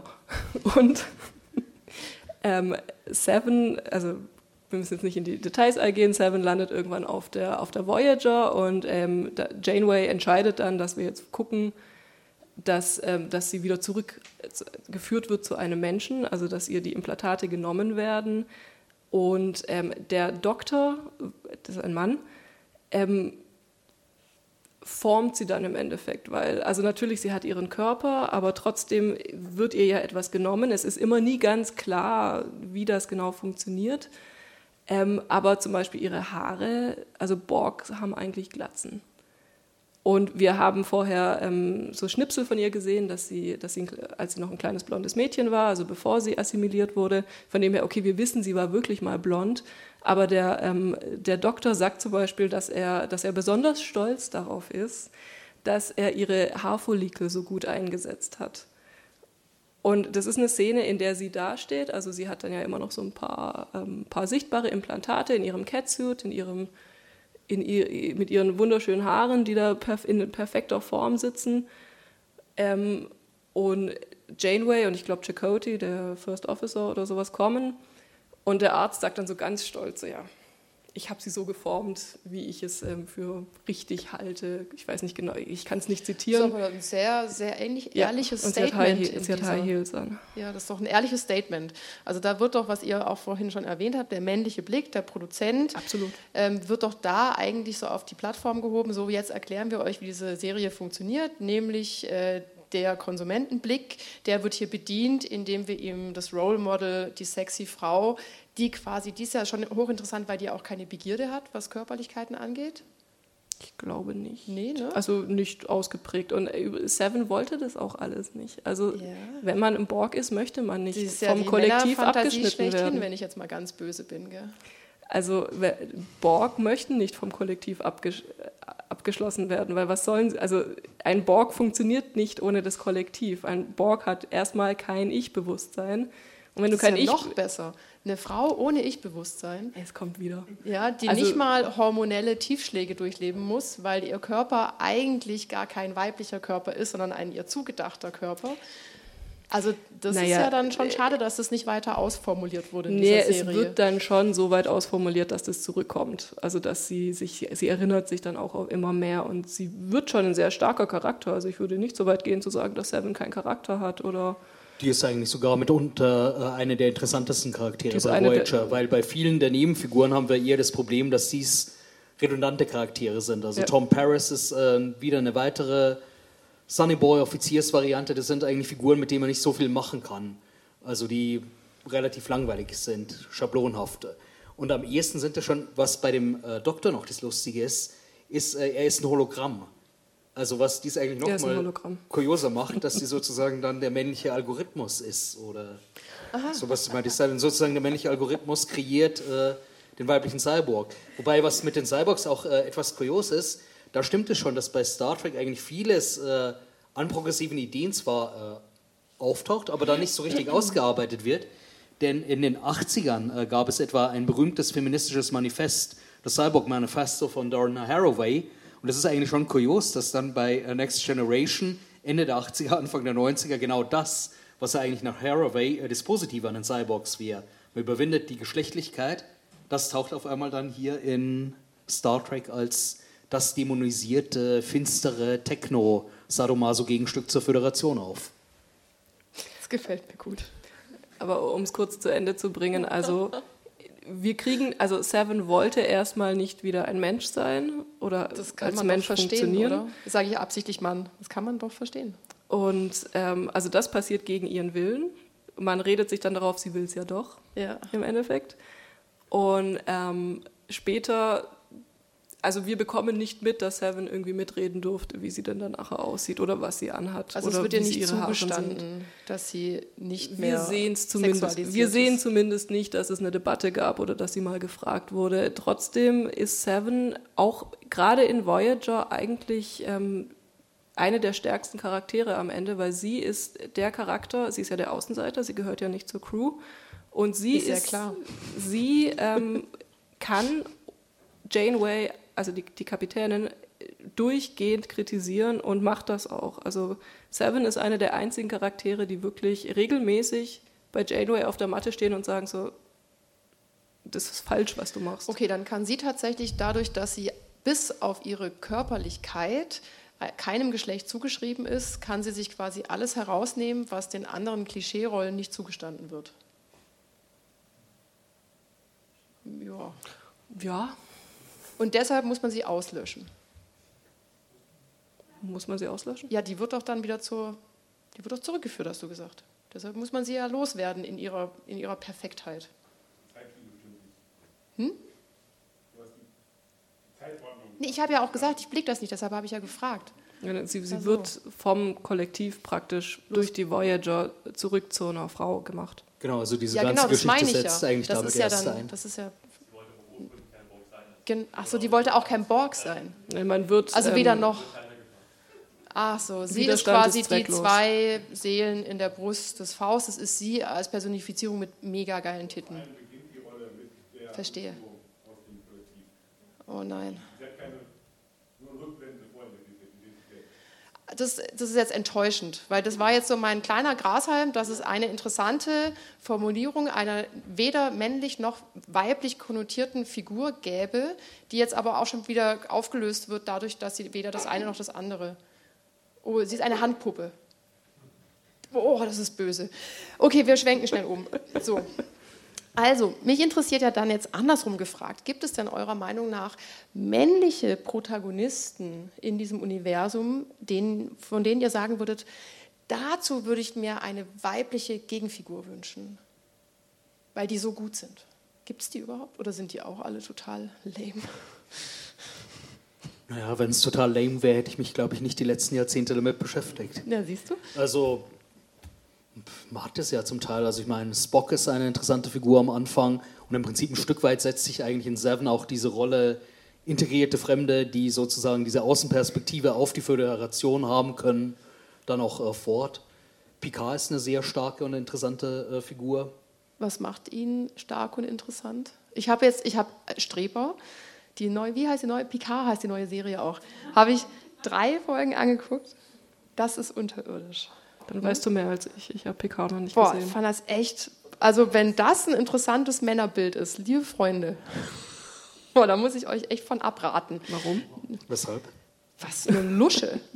Na dann ihr Shatner, Kirk und. Äh ja, dann lieber Cowboys. Vorhin fand ich schon, als du gesagt hast, der, der Cowboy im Weltraum. Dann genau, das wäre die. Lieber so eine Art schwulen Ikone. Weil ein Cowboy ist für mich auch immer, wenn wir an Brokeback Mountain denken, auch immer ein, ein Lustsymbol eines homoerotischen Blickes. Ja. Und äh, ich meine, wenn man sich, also den vermisse ich auch da, also weil ich denke mir, diese Uniformen sind so prädestiniert für so super gay Dinger. Und dann schlackern die da unten immer so rum. Was ist denn das? Irgendwie haben die so ein Ego-Problem auf diesen Raumschiffen? Oder ist da so Vakuum? Was ist denn da los? Also bei den Mädels sitzt das immer bombenmäßig im Schritt und bei den Jungs schlackert das dann so peinlich. Und dann frage ich mich schon, liegt vielleicht das schwache Frauenbild, ich sage mal schwach jetzt ganz provokant, ja, als Advocato Diaboli, liegt das vielleicht daran, dass die Männer auch eher ein bisschen lahm sind? So ein richtig kecker Typ, ist da so einer dabei? Naja, so, so manche ja. sagen das in Bezug auf Shatner Kirk. Ich bin nicht ganz so begeistert von ihm, er hat eine gewisse Selbstironie entwickelt, aber der war schon wirklich genauso der Inbegriff von dem, was sogar dann mal im Lauf der See in der Next Generation als Cowboy-Diplomatie bezeichnet wird. Das ist so, das ist so ein bisschen so, ja, was im negativen George W. Bush wäre. Äh, das ist so die Mentalität. Aber immer gut sitzende. Frisur. Doch, und in TNG gibt es ähm, Riker, der so ein bisschen als der Frauenheld und der, der Hecht dargestellt wird, der auch alles kann. Äh, in Enterprise gibt es Trip, das ist, äh, also der hat auch so, so ein Southern Drawl, also das ist wirklich so ein Aber Cowboy. sind das Männerfiguren, die ihr auch gesellschaftlich relevant findet? Oder das sind jetzt auch wieder so übertriebene Klischees, ne? Weil du meintest, Picard sei schon so ein guter Typ. Nee, es ist, ich meine es nicht, in der Weise. Es ist eher so, hm. man hat teilweise bei Star Trek fast dies, was nach Brecht das gestische Prinzip wäre. Also die Serie funktioniert über das ganze intellektuelle Diskursive. Dies ist natürlich teilweise mit dem Preis erkauft, dass man fast, äh, so wie es eben im epischen Theater der Fall wäre, die Charaktere treten als einzige Typologien auf, um bestimmte Diskursraster deutlich zu machen. Und das ist... Äh, einerseits inhaltlich die Stärke von Star Trek, aber das ist gleichzeitig natürlich, was Charakterpsychologie betrifft und ausdifferenzierte Figuren, ist das auch eine gewisse Schwäche. In der neuen Serie nicht mehr so sehr, aber lange Zeit, zumindest für die Original Series und für weite Teile der Next Generation, denke ich, ist das ein gewisses Problem. Also mein Lieblingscharakter ist Odo, mein männlicher Lieblingscharakter. Und Odo ist halt ein Shapeshifter, also der müsste eigentlich auch kein Mann sein. Ah. Aber die Form, die er sich gibt, um mit den äh, humanoiden Formen zu reden, ist halt schon männlich. Also eine sehr bewusst gewählte Position. Diesem, diesem Körperwandler ist quasi klar geworden, dass es für ECSR am besten wäre, einen männlichen Körper zu repräsentieren in der Welt, in der wir in 100 Jahren leben werden. Ich glaube, aber das weiß ich jetzt nicht mehr genau, Andreas. Ähm, ich glaube, der erste Mensch, den er kennengelernt hat, war ein Mann. Und wahrscheinlich ist der Gedanke, dass er sich nach diesem Mann geformt genau, hat. Genau, hat sich einfach nach dem äh, geformt, äh, den so wie Gott und ihn Adam. gefunden hat. Trotzdem könnte er, Ja, trotzdem könnte er natürlich jederzeit ähm, beschließen, dass er jetzt anders aussieht.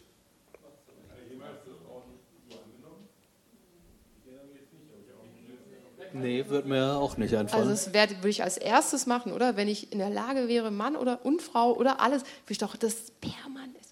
Oh, wie kann ich man meine, dann? es, wäre wieder so ein weiteres Beispiel neben den Cyborgs, wo man hier eigentlich so eine interessante Sache hat äh, mit der fluiden Identität, aber dann bleibt es eigentlich doch wieder in so Hängen. traditionelleren Formen hängen, weil bei äh, den äh, Shapeshifters kommt ja dann raus, dass dieses böse Dominion ist, äh, das äh, die Strippen zieht und den großen Krieg äh, gegen die Föderation beginnt, statt dass man mehr damit spielt, dass hier tatsächlich äh, Weil eine Also, weil eigentlich wäre das doch die wunderschönste Identität Ebene. Also, das habe ich mir auch echt aufgeschrieben, dieses symbiotische Moment, das ihr auch erwähnt hattet mit dieser Dex, Mhm.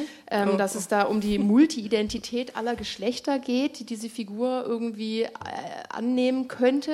Und das ist ja eigentlich eine unglaublich schöne Idee, wo man quasi in einer Serie, die als Spiegel unserer Gesellschaft funktionieren könnte, tatsächlich Gender überhaupt komplett mal außer Frage stellen oder in Frage stellen könnte, um quasi alle Optionalitäten, die heutzutage in der queer, cis, whatever, ne, HGB-Geschichte überhaupt denkbar wären, könnte man dort ja völlig problemlos spielen, weil man auf deiner Ebene der Argumentation ja wieder sagen könnte, es ist ja nur eine intellektuelle Ebene, die in einer Ebene spielt, um sichtbar zu machen, was wäre, wenn, damit wir einen Diskurs führen können über.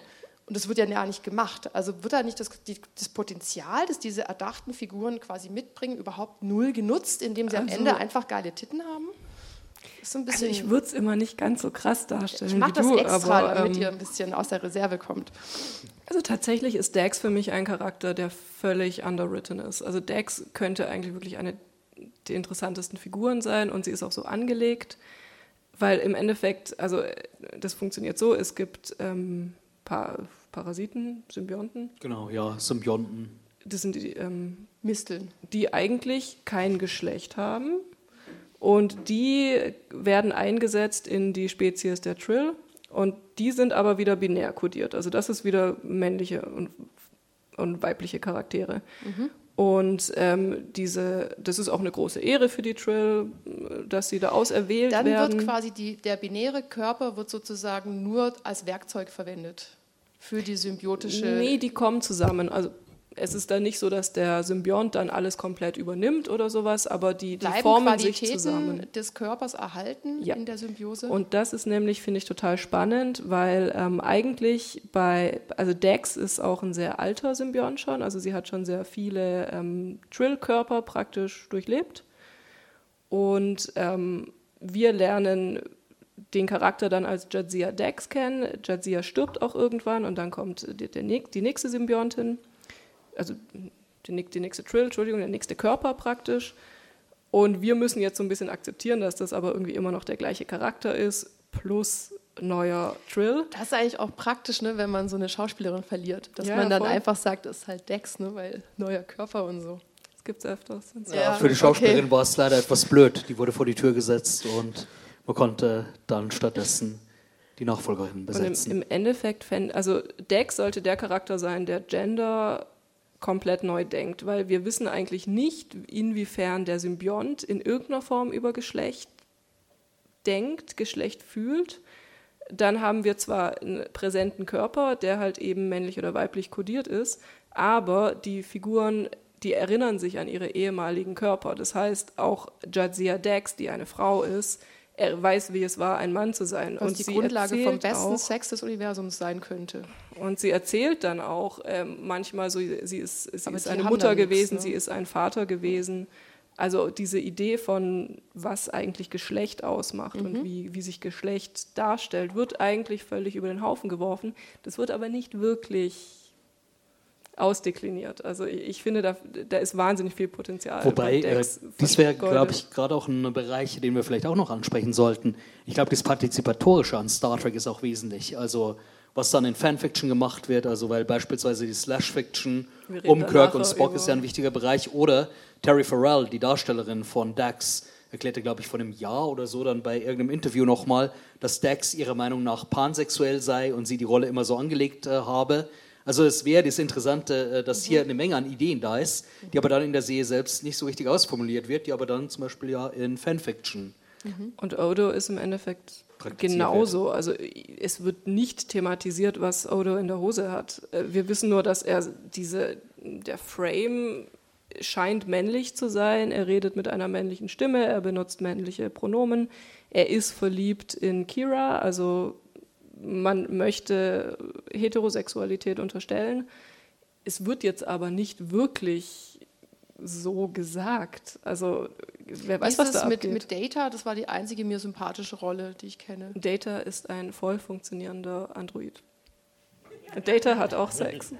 Mit Tascha, mit der starken Frauenfigur. Ja, genau, er wird von Tascha verführt. Oh, meine Güte. Also ich wieder nur mit Androiden und so. Ne? So, das ist ja wieder bitter. Ähm, und dann, wenn man an diese neue Serie denkt, mit Picard, dieser alte Mann auf seinem französischen Weingut mit einem Strickpullover in, in seiner Loggia sitzt. Und dann kommt er zurück in dieses äh, große Universum von, den, von dieser Allianz, die die Welt beherrscht und das Universum und überhaupt alles. Und dann sitzen da so zwei alte Zicken, ne, die so voll gegen ihn sind. Gähn, Leute, ist das euer Ernst? Findet ihr das irgendwie cool? Ja, also ich meine, äh, welche Serien hat man denn sonst momentan, wo in der Science-Fiction-Flüchtlingsthematik verhandelt wird? Wo doch auf relativ intelligente Weise auf verschiedene aktuelle Diskurse eingegangen wird. Und warum muss diese Pseudo-Tochter, also die da gerne geklont jederzeit. ist, auch wieder so ultra an. sexy sein? Warum kann die nicht normal aussehen? Und warum müssen diese beiden Frauen, die da die Weltherrschaft und die universale Weltherrschaft an sich reißen, wieder solche Bitches sein, die nicht altern können, so wie Madonna? Warum, weißt du, Welche Frauen reißen die Weltherrschaft an sich? Diese zwei bösen Zicken, die ihm nicht sein Raumschiff geben wollen und dann so gegeneinander spielen. Ja, die so, Chefin, das, äh genau, die Chefin muss wieder ein Biest sein. Erstens muss sie alt und nicht alterungswürdig sein, anstatt dass sie jung und einfach clever und cool ist oder dass sie vielleicht überhaupt keine Lust hat, weiterhin schön sein zu müssen. Das finde ich alles hochkritisch wenn sie, wenn sie jung, also ich habe es nicht gesehen, aber wenn sie jung und cool und sexy wäre, dann würdest du dich auch wieder beschweren, oder? Ja, wahrscheinlich würde ich mir einfach wieder so einen Androiden wünschen. Der ihm kein Schiff gibt, oder? Ja, dann fände ich es konsequenter. Weil dann wäre das nicht wieder so eine Frauen-Männer-Debatte. Ich als Frau, die jetzt in einer höheren Position als du als zurückgetretener Mann steht, verweigere dir das Schiff, das quasi wie ein Penis durch das Universum schießen kann. Mm. So, oh. ja. Aber ich dachte, wir können uns doch beamen und also Dinge. Wo ist denn das geblieben? Und das geht dann einfach so, da muss man sich auch nicht absprechen. Also ich finde es nämlich auch alles gar nicht so logisch, muss ich schon mal sagen. Also mich würde natürlich noch interessieren ähm, zwei Dinge. Meine These wäre dann auch, dass man sozusagen den Frauen in diesem Star Trek-Universum permanent die Formen oder Figuren quasi gibt, wie ihr vorhin meintet, dass die Nerven, die sind besser. Also die Frauen, die spannend sind, die sind immer anstrengend auch. Die sind sozusagen die Manifestation der Angst des Mannes, der sich nicht gegen seinesgleichen behaupten muss, sondern gegen etwas Fremdes Gleiches, nämlich das binäre Moment der Frau. Und ist sozusagen dann alle spannenden Frauenpunkte wären die sozusagen die Manifestation der männlichen Angst in diesem Star Trek-Universum und deshalb auch unsere gesellschaftliche Angst. Aber das wäre doch eine sehr traditionelle psychoanalytische Lesart. Ja. Also ich meine, man ist doch äh, da schon ein bisschen weiter. Das, ist, das wäre wirklich äh, sehr tiefste 70er Jahre. Ja, so schien mir die Serie auch. Also ich meine, für die alten Sachen, für Kirk oder so, würde ich ohne weiteres zustimmen. Da ja. kann man das durchaus äh, als Interpretation anlegen. Aber bei Discovery würde ich das zum Beispiel jetzt schon nicht mehr so sehen. Also allein von der ganzen Palette her, die man an unterschiedlichen Frauenfiguren darin hat, äh, finde ich, ist es nicht mehr so waren die denn? deutlich. Ich fand die jetzt nicht so Bei unterschiedlich. Discovery.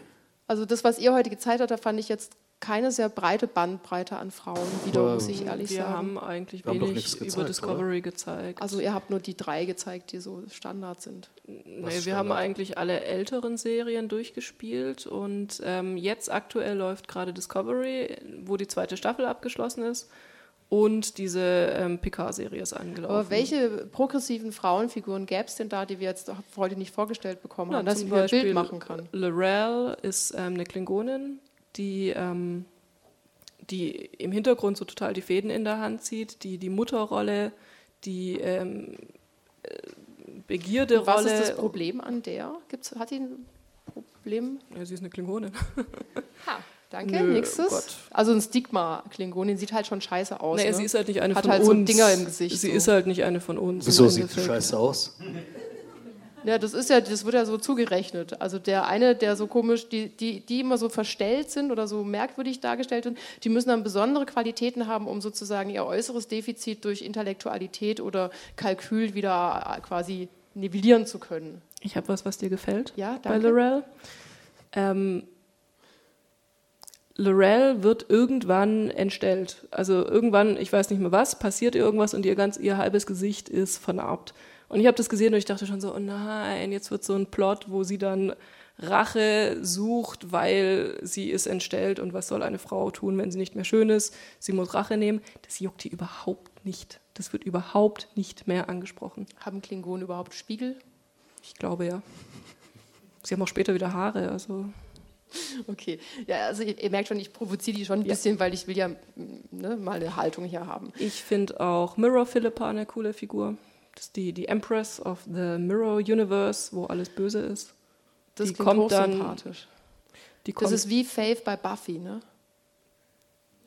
Ja, danke. gut, gut. Die mochte ich auch immer sehr. Die ist geil. die, Weil die auch scheitert an sich selber. So böse ist die gar nicht. Die kommt dann ins Prime Universe, also mehr oder weniger gegen ihren Willen und kann halt überhaupt nichts mit diesem ganzen Weichgewäsch da anfangen. Ah.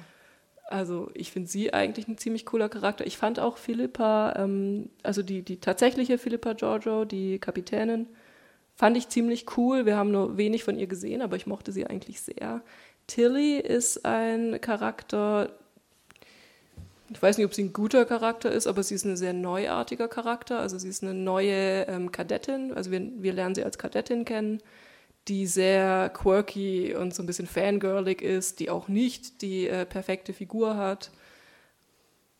Ich weiß, nicht, ob, ich weiß nicht, ob sie ein guter Charakter ist, ob sie ein guter Frauencharakter ist. Sie ist so ein bisschen eine Mary Sue im Sinne von, ähm, welchen, welche weiblichen Star Trek-Fans stellen wir uns vor und welche Rolle würden sie spielen auf der Enterprise. Ja, aber sie ist ein neuer Charakter. Aber das ist Sowas ganz sympathisch und lustig. nicht. Also ich meine, Ja. das ist eine Sache, die bei der Next Generation in der männlichen Variante mit Wesley Crusher fand ich nicht so toll hingehauen hat. Weil das war dann, also ich meine, ich äh, bin gerne bereit, wenn hier Wesley Crusher-Fans sind, mal einen Widerspruch dazu zu hören oder ein leidenschaftliches Plädoyer dafür, weil ich den Schauspieler Will Wheaton, der ihn darstellt, ausgesprochen schätze, nur die Figur war halt nicht gut geschrieben. Also der ist dann halt wirklich so, der sollte das sein, wie äh, Roddenberry sich den idealen Track-Fan vorstellt. Ich liebe seine Pullis. Ich hätte so gerne toll. seine Pullis. Aber sonst ist er wirklich so, er ist so, ja, so langweilig und so oberstreberhaft. Und dagegen Tilly ist ist halt ein so Teenager, der angenehm, nerdig, ist. quirky und, äh, und es ist witziger, so wunderbar allein, dass sie dann so eine Nerdfreundschaft mit so einer Königin beginnt, äh, die irgendwie das Technikgenie ist. Also ich meine, das fand ich sehr amüsant. Das ist so schon fast so Douglas Adams, Hitchhiker's Ja. Guide to the Galaxy mäßig. Ich finde sie aber dann auch schon wieder zu naiv. Also ist schon wieder ein bisschen zu überzeichnet. Aber sie ist zumindest ein Charakter, ein weiblicher Charakter, den wir so noch nicht in Star Trek gesehen haben. Was ich ja auch noch spannend finde, also ich war mal auf dieser Comic-Con da oben und da gibt es ja dann, du hast auch heute so einen Anstecker. Ähm, mir fällt auf, das ist jetzt eine reine Beobachtung meinerseits, mir fällt auf, dass es einem als Mann sehr viel leichter gemacht wird, Teil des Star Trek-Universums kostümiert zu werden. Ähm, weil das halt diese Lappen sind, die da so getragen werden. Und wenn man ganz radikal ist, setzt man sich noch so eine Dingsy-Bums-Maske auf mit so einer wilden Mähne von diesen Klingonen, danke.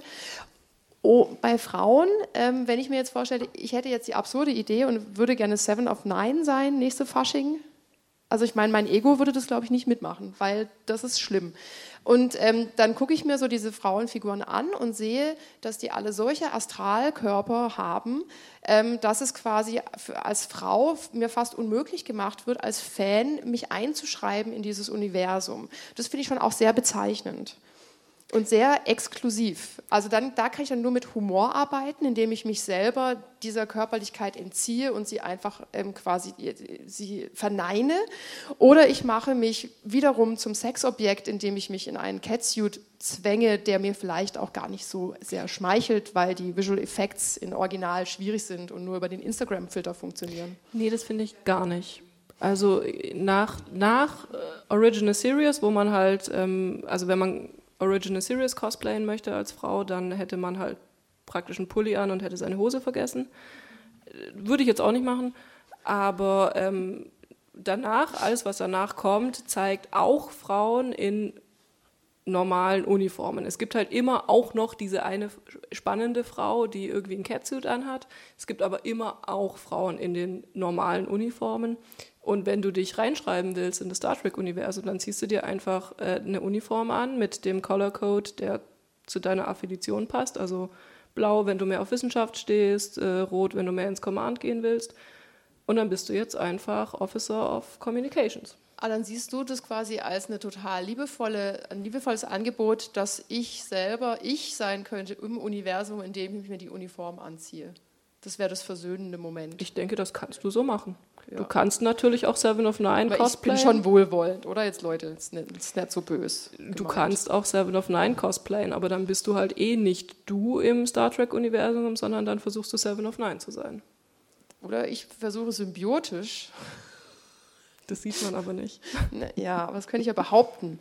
Ja. Obwohl die Trill-Symbionten, die haben doch diese. Diese, diese Marks. Genau, also daran das könnte man. Und das wäre sogar als Kostüm down. relativ gut All the way down. zu machen. So die Drill-Symbionten-Marker. Äh, Könnten wir mal auf die Farpoint Station Männeruniform ansprechen? Oh ja, stimmt, stimmt. Scans. Ähm, ja, okay, wow. Ähm, in der ersten Episode von, äh, du ähm, korrigierst mich nur, wenn es falsch ist, in der ersten Episode von. Ich weiß auch noch, dass irgendwo am Anfang von Next Generation Von war. TNG ist das alles mit den, mit den Uniformen auch noch nicht so ganz äh, durchdacht. Also da hat dann auch Diana Troy, die danach einen Catsuit anhat, so eine ganz, einen ganz kurzen Rock an. Und es wird aber ab und zu im Hintergrund gezeigt, dass auch Männer einen Rock tragen können. Oder, also vielleicht ist es auch so, so, so ein also weiß nicht genau, wie das jetzt geschnitten ist. Es sieht zumindest aus wie ein Rock, der ziemlich kurz ist. Und wir sehen so zwei, dreimal im, in the course of the series ähm, Männer im Hintergrund in so einem Rock rumlaufen tatsächlich. Also offensichtlich, bitte? Nur ein Pilotfilm. Eigentlich schade, weil manche Männer, die sich trauen, Rock zu tragen, haben mir schon berichtet, dass es eine unglaublich bequeme Arbeitskleidung wäre. Und wenn man ja auf einem Raumschiff arbeiten muss, könnte man ja nachvollziehen, dass Frauen eben kurze Röcke tragen und Männer eben auch. Je nach äh, Größe des Gemächts die Kürze eben anpassen, damit es nicht unansehnlich wird. Das ist doch eigentlich auch ein schönes Moment. Das wäre für den Abrams-Reboot eigentlich eine schöne Idee gewesen. Dies als Unisex-Kostüm, äh, Uhuras Rock und äh, komplett alle. Chris Pine als Kirk ich, ich glaub, wir und müssen Co. noch werden. über den Reboot reden. Damit oh. eingekleidet. Oh nein. Wir, wir könnten ja auch mal ein bisschen radikal sein und einen ähm, Blick in die Zukunft richten. Also eine Vision, wenn, wenn wir jetzt hier Anwesenden ähm, quasi uns ähm, nach dieser doch ein bisschen träge anlaufenden Serie Picard uns dann Picard 2 vorstellen, ich weiß, oder wen kann man noch reanimieren aus der, aus der Rentnerschaft des Star Trek-Universums? Die ganzen, die, die Roboter kann man alle rebooten, die kann man wieder einfach und dann sind die wieder da, ist voll geil. Also dann nehmen wir so ein, wenn wir jetzt quasi dort wären, welche Erwartungen hätten wir dann an die Frauenrollen? Welche Frauenrolle würdet ihr beide euch wünschen in der Zukunft von Star Trek? Ich hätte sehr gerne eine Woman of Color als ähm, Kapitänin und zwar länger als für zwei, zwei ähm, Episoden. Mhm. Müsste die noch bestimmte Qualitäten mehr mitbringen, weil das wäre ja schon auch wieder eine sehr klasse, krasse Reduzierung nur der Hautfarbe wegen. Naja, es ist was, was wir noch nicht gesehen haben und ich glaube auch bewusst noch nicht gesehen haben. Und ich, ich bin vielleicht naiv, Aber wenn, wenn eine Frau Captain ist, dann wird sie schon die Qualitäten mitbringen, um Captain zu sein. Okay, gut, genau, das, darauf wollte ich hinaus. Schön. Danke. Ich fände es eigentlich mal interessant, wenn man diese Perspektive so am Rande oder außerhalb der Sternenflotte mal ausbauen würde, weil die erwähnte Raoul Aaron, eine Nebenfigur aus Next Generation, das war eigentlich ein hochinteressanter Story-Arc, aber die ist leider dann aus äh, so ziemlich, glaube ich, sämtlichen Serien verschwunden.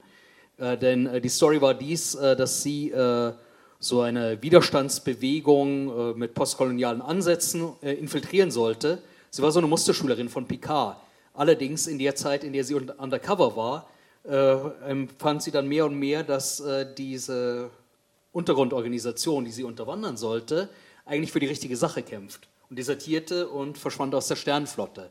Also ich glaube, es gab anfangs mal Pläne, dass sie bei Deep Space Nine dann nochmal kommen sollte, aber es ist eigentlich schade, dass diese Storyline einfach so aufgegeben wurde. Und das wäre eigentlich spannend, wenn man sowas mal weiter erzählen würde. Oder ich hätte eigentlich gern mal eine Weiterführung von Deep Space Nine, wo eigentlich in der letzten Folge Kira zur Kommandantin der Station wird.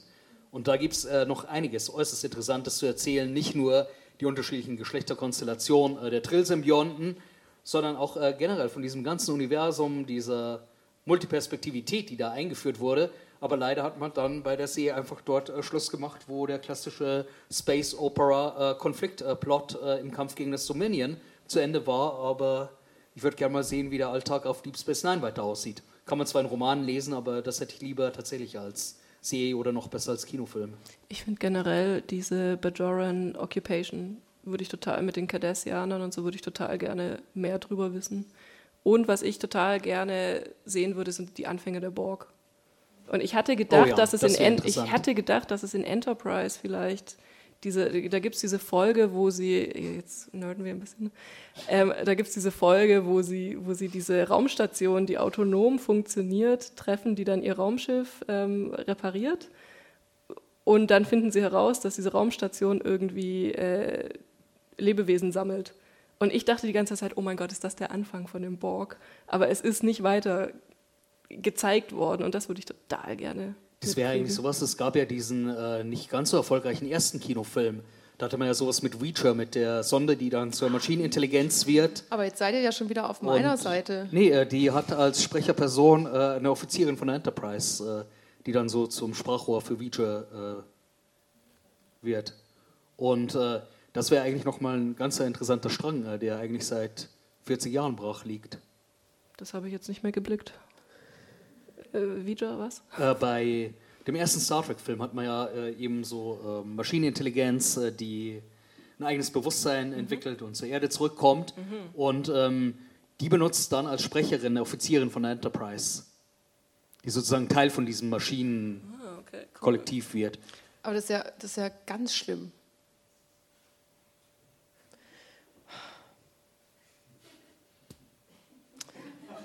Ja. Also das ist ja ganz schlimm. Die benutzt dann diese Frau um. Oh, also da sind wir doch, das ist doch Rape. Also das ist doch, jetzt stecke ich meine Hand in den Hintern dieser Frau und bin jetzt als Maschine ein. Jetzt reg ich mich richtig auf. Bitte jetzt noch Versuch Passiert Nummer zwei. Aber sehr oft in Star Trek, dass ja. irgendwelche Aliens Allerdings, sich äh, irgendwelche zum, äh, Körper Wollen wir noch ähm, was schnappen. Versöhnliches? Auch viel zum Ausgleich. Sie assimiliert genauso den Nachfolger von Captain Kirk. Der wird dann so mit ihr. Hm? Ja. Was meinst du?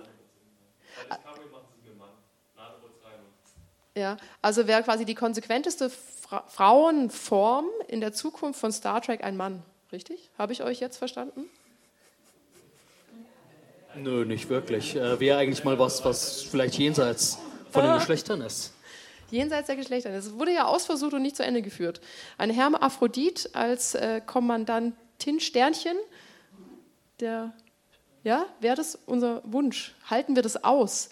Haben wir dann noch die Möglichkeit, uns mit diesen Stars oder Antistars, mit den Protagonisten dieser Serie zu identifizieren? Oder ist genau das das Manko dieser Serie, was die Serie so groß macht, dass wir uns damit identifizieren können, weil uns ein weiteres Denken aus diesen Rollenklischees heraus selber überfordert, weil wir irgendwann uns nicht mehr damit beschäftigen wollen, ob oder überhaupt und wir doch überhaupt gewohnt sind, dass der männliche, weibliche Blick eben unsere Sein bestimmt und dass wir, wenn wir dann noch ein bisschen nerdy sind, uns vielleicht noch diesen Borgs oder Cyborgs zuschreiben, um uns vielleicht einen Moment der Neutralität im, im Genuss der Utopie im Science-Fiction-Universum zu gönnen. Also ich denke, dass Discovery gerade schon ziemlich hart am, an dem, was die Masse toleriert, äh, agiert, was so Figuren, Konstellationen angeht. Deswegen, ja, ich würde es mir wünschen, dass man irgendwann mal so einen äh, Charakter in Command hat. Ähm, das ist aber, glaube ich, wirklich gerade noch Utopie, leider. Ja, ich glaube, es ist vor allem wichtig, dass es auch mit äh, einer guten Geschichte verbunden ist und wenn da entsprechende Ansätze gefunden werden, dann Wäre kann es sehr gut funktionieren. Ja, okay. Boah, sind wir jetzt zufrieden? Habt ihr noch ähm, Anmerkungen, brennende Fragen unter den Nägeln? Ja, das ist gut. Äh, du warst ganz schnell.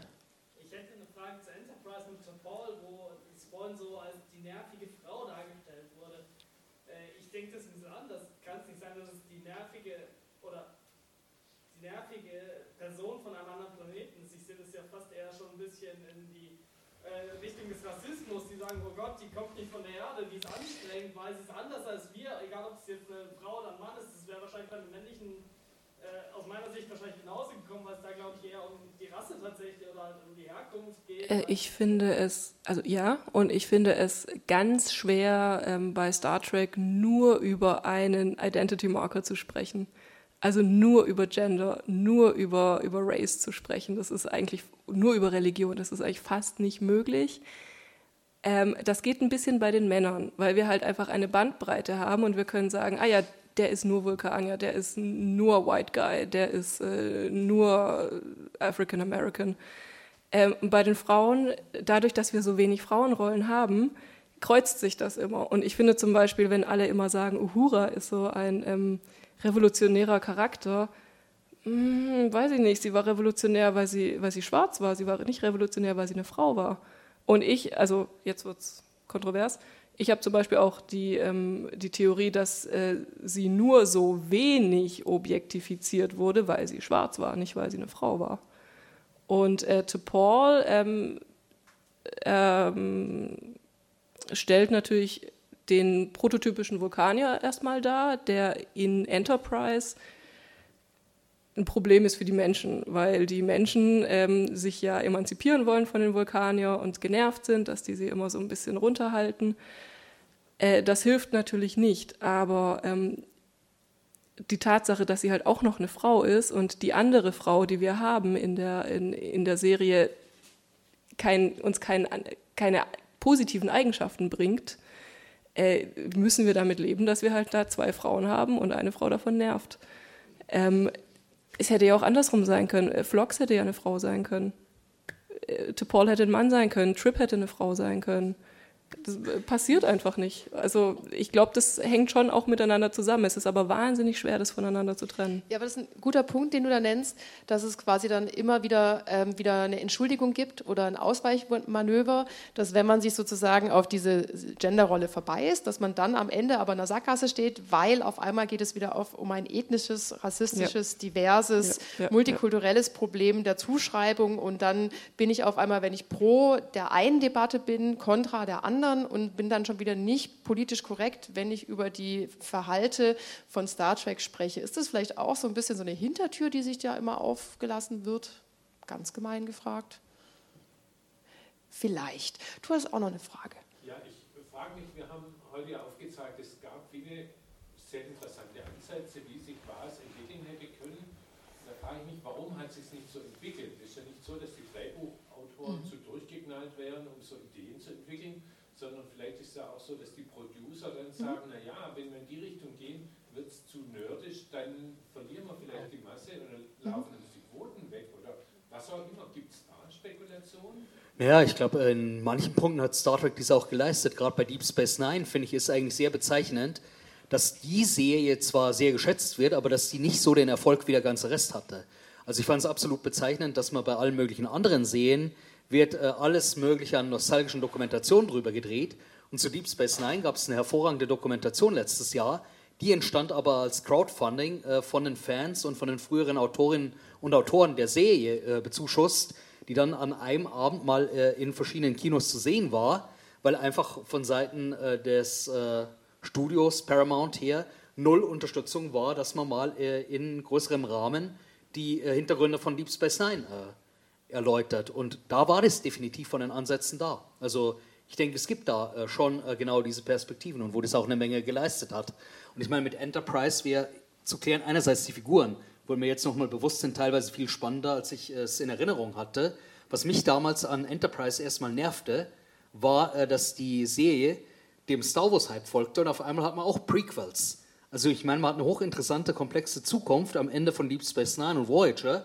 Warum dort nicht weiter Geschichten erzählen, sondern nein, jetzt geht es zurück in die Zeit, bevor man sich mit Außerirdischen arrangieren musste, bevor es eine Prime Directive gab. Und eigentlich T'Pol empfand ich sogar als sehr sympathische Figur, weil mich nervte äh, Scott Bakula als dieser Bush-Lookalike-Charakter. So, wir fallen auf einmal wieder in äh, früheste Kirk-Zeiten zurück. Da war es eigentlich angenehm, dass man ein Gegengewicht dazu hatte. Aber das war vielleicht auch eine Sache, die Enterprise da nicht richtig genutzt hatte, weil beispielsweise die Geschichte der Übersetzerin wäre ja als Story Arc toll. Man hat ja Filme wie Arrival, wo man äußerst spannend äh, über den. Kommunikationsversuch mit Aliens, die eine völlig andere äh, Wahrnehmung, Zeitwahrnehmung und eine andere Sprache als wir haben. Übrigens, in äh, Star Trek wird es in einer Folge namens Starmog brillant auch verhandelt, aber das nur als Tipp am Rande. Das würde jetzt zu weit off-topic führen. Scheint sich ein. Du wolltest noch was zu der Produzentenfrage sagen, ne? Ja, also ich denke, man darf bei der ganzen Geschichte, vorhin war ja auch die Kritik, äh, Star Trek sei jetzt vielleicht doch nicht so progressiv, wie man sich das immer schön redet. Man darf zunächst mal nicht vergessen, Star Trek ist zuallererst mal ein Produkt. Ein, ein Produkt, was verkauft werden soll. Und natürlich werden da dann entsprechende Abstriche gemacht und wenn dann jetzt halt mal eine Geschichte erzählt wird, wo es nicht so um Gender oder sowas geht, Hauptsache das Produkt verkauft sich. Aber auf der anderen Seite ist Star Trek auch immer ein Produkt der jeweiligen Zeit, in der es läuft. Äh, und auch da müssen die Produzenten, denke ich, oder die, Drehbuchautoren Rücksicht immer drauf nehmen, was, was kann man überhaupt zeigen. Wir haben da vorhin äh, Bilder gesehen von, von Rejoined, war das glaube ich, von, von DS9, der Episode, ähm, wo Dex auf eine, eine frühere Liebe trifft, die sie als Mann hatte. Und die Liebe ist aber immer noch da. Und da spielt es keine Rolle, ob da jetzt Mann oder Frau ist, sondern die lieben sich dann halt trotzdem noch. Und dann küssen sich diese Frauen. Und die Episode war in den Süd, in verschiedenen Südstaaten der USA nicht gezeigt worden. Die durfte nicht gezeigt worden, weil da küssen sich Frauen, um Himmels Willen. Äh, in der Zeit leben wir. Und wenn, äh, natürlich würden die Autoren viel lieber noch mehr solche Geschichten erzählen. Aber sie dürfen einfach nicht, weil das Produkt verkauft sich sonst nicht. Sonst wird es boykottiert und sie fliegen raus. Ich denke, das darf man bei der, bei der ganzen Kritik an, an den vertanen Chancen auch nicht vergessen, dass sie immer wieder was hm. reingeschmuggelt haben, wo man sowas tatsächlich zeigen kann, aber dass es letzten Endes immer auch ein Kompromiss war, was durfte überhaupt gezeigt werden. Aber dann erwarte ich auch von den Fans, die die Serie hochjubeln für das, was sie wirklich gut gemacht hat, dass sie auch in der Lage sind, kritisch zurückzublicken. Und dann kann es nicht sein, dass Kate Mulgrew, das ist die Schauspielerin von Captain Janeway, hart gebasht wird, weil sie sagt, dass, äh, dass ziemlich viel in Star Trek ähm, sexistisch ist. Was sagt denn Freud dazu? Ihr macht mich fertig, Leute. Verweist auf julianische Archetypen. Ja, das ist schön, schöner Gedanke. Das ist gut. Also mir fällt jetzt keine Sci-Fi-Serie ein. Ich würde jetzt aber nicht sagen, nee, die Expanse ist auch schon ziemlich archetypisch. Also du hast Avasarala, die Mutter, Du hast äh, Naomi, die, die Freundin, ja, Bobby, die, die, Soldatin. Und sonst, äh, wo vorhin ja empfohlen wurde, äh, neben den Simpsons, es gibt eine hervorragende Science-Fiction-Serie namens Futurama, ja, das wollte ich auch die sagen. viel zu früh abgesetzt wurde. Da äh, zum einen Star Trek wird wunderbar vorgeführt, ah, sogar eine Reunion aller noch lebender äh, Darsteller der Original Series, äh, die innerhalb von Futurama stattfand. Und dabei kommt raus, dass sie irgendwann im Jahr 3000 immer noch am Leben sind, weil so ein äh, Alien-Energiemonster äh, hat sie irgendwann entführt und zwingt sie dazu, bis in alle Ewigkeit äh, Conventions äh, mit ihm durchzuspielen. Oh mein Gott. Kann ich sehr empfehlen. Großartige die, die dantische Vorhölle. Die Auch in dieser Menge Serie wäre Bender mein Lieblingscharakter. Den ja, Bender ist fantastisch. Ja klar, deshalb, das war ja vorhin die These, zu sagen, die sind so archetypisch, dass die ähm, Ergänzung oder die Äquivalenz dazu ja auch nur ein archetypisches Klischee sein kann. Weil ansonsten würde ja sozusagen der Kosmos des männlichen Moments in diesem Star Trek-Universum überhaupt nicht mehr funktionieren, meine lieben Freunde. Das ist ja wir, wir, könnten genauso eine Veranstaltung über die Männerrollen in Star Trek machen und ja. das wäre auch ziemlich erschreckend. War ja auch eher die Gender-Frage, aber es ist halt leichter, über äh, Frauen, Männer in Catsuits zu reden, als über Frauen in Nicht-Catsuits oder so ähnlich. Ne?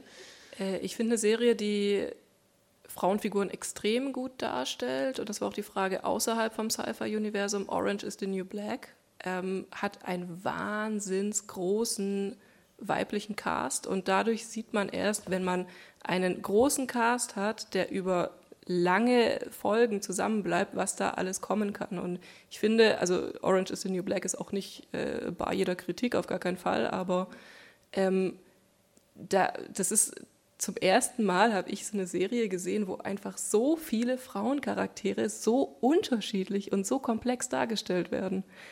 Und das wäre für mich zum Beispiel eine Serie, die sehr gut ist für was, was die Repräsentation von Frauen angeht, weil es gibt, es gibt sexy Frauen, die dann irgendwie äh, super komplex sind. Es gibt, ähm, es gibt eine Altersstruktur, verrückte Sache. Nicht jede Frau muss 25 sein im Fernseher. Ähm, es gibt äh, es gibt Bitches, es gibt nette Charaktere, es gibt die Spoiled Rich Kids, es gibt ähm, einen Riesencast mit Women of Colors, also das ist für mich ein Paradebeispiel. Also wie dann wäre doch kann. unsere Vision wäre doch die, dass dieser Plot, diese Besetzung dieser Serie in einen Plot landet auf dem Planeten der Gefangenen mit äh, Riley und den Aliens und dann wäre ich auch glücklich, weil dann hätten wir nämlich wieder so einen wunderschönen Cyborg, der am Ende so Ihr wisst, was ich meine. Die Schleuse öffnet sich und alles ist zu spät. Aber das kriegen wir hin, weil in Orange is the New Black spielt auch Kate Mulgrew mit, die Captain Janeway gespielt hat. Na also, der nächste Abend dann über Orange is the New Black. Das ist endlich einmal auch ein Thema, wo es um Mode geht. Ne? So. Ansonsten, wenn, wenn euch jetzt, wenn ihr jetzt beglückt oder zerschmettert nach Hause geht, ähm, lasst uns doch teilhaben quasi, also schreibt doch gerne auch noch irgendwie eine Mail, ob ihr doch noch eine coole Serie gefunden habt, wo ihr dann in Ruhe zu Hause sitzt und sagt, oh, warum ist mir die vorhin nicht eingefallen? Lasst es uns wissen. Welche? The Orville. Das, Okay. ist der. Da wird ähm, gegähnt. Das ist der Produzent, das ist der Produzent von Family Guy, der ähm, Star Trek spielt. Und er macht's besser. Family Guy finde ich auch ganz toll. So, und ähm, deshalb wäre auch, wenn ihr jetzt sagt, jetzt ist mir noch was eingefallen, zum Beispiel die Rolle der Pflanzen in Star Trek, wäre auch ein interessantes Thema vielleicht. Oder die Antriebsfrage in der Zukunft, ähm, Elektromotoren, VS, Atomkraft oder Brennzelle und so weiter. Genau, Sporenantrieb, ja. Ähm, sagt uns das doch, wir haben doch Lust, solche Abende mit uns, mit euch zu machen. Ähm, Tobi findet auch immer Spezialisten für die absurdesten Thema, Themen, die man sich so vorstellen kann. Und wir machen das gerne, weil auch ich dabei etwas lerne. Nämlich, ich bin immer noch bestätigt in dessen, dass ich die Serie nicht gucke. ähm, Wenn es ums Lernen geht, eins müssten Sie einfach wirklich noch lernen. Picard ist der beste Captain. Ende. Man muss die sechs Staffeln TNG gesehen haben, sonst ich werde versuchen, das mantrisch in meine Yoga-Praxis aufzunehmen und zu sagen, Picard ist der beste Captain, ohne Sternchen oder, oder Captainen, sondern Captain. Und dann werde ich hoffen, dass du danach zufrieden bist. Ähm, ansonsten hoffe ich, dass wir weiterhin Schüler und ähm, begierige, wissbegierige, hungrige Star Trek und äh, Science-Fiction-Freunde und Fans bleiben. Ich danke euch ganz arg für die Expertise und den Mini-Einblick in das Universum, in dem ihr euch so gerne aufhaltet und für die tollen, inspirierenden Vorträge und auch ähm, für die Lust, sich auf meine gemeinen Fragen einzulassen. Ähm, auch vielen Dank an euch, dass ihr so tapfer so lange durchgehalten habt. Das Tolle, es lohnt sich immer, so lange in der Stadtbibliothek zu bleiben, weil ihr jetzt alleine rauslaufen dürft. Das ist so toll. Man kann endlich ein Foto ohne Menschen machen. Ne? Das ist so unser aller Traum. Voll super. Endlich sind die alle weg. Deshalb ähm, einen wunderschönen Dienstagabend noch. Bis ganz bald äh, an diesem Ort mit anderen Themen, weil wenn wir in die Zukunft blicken, bleibt sie bunt. Sehr schön. euch. Vielen Dank. Vielen Dank.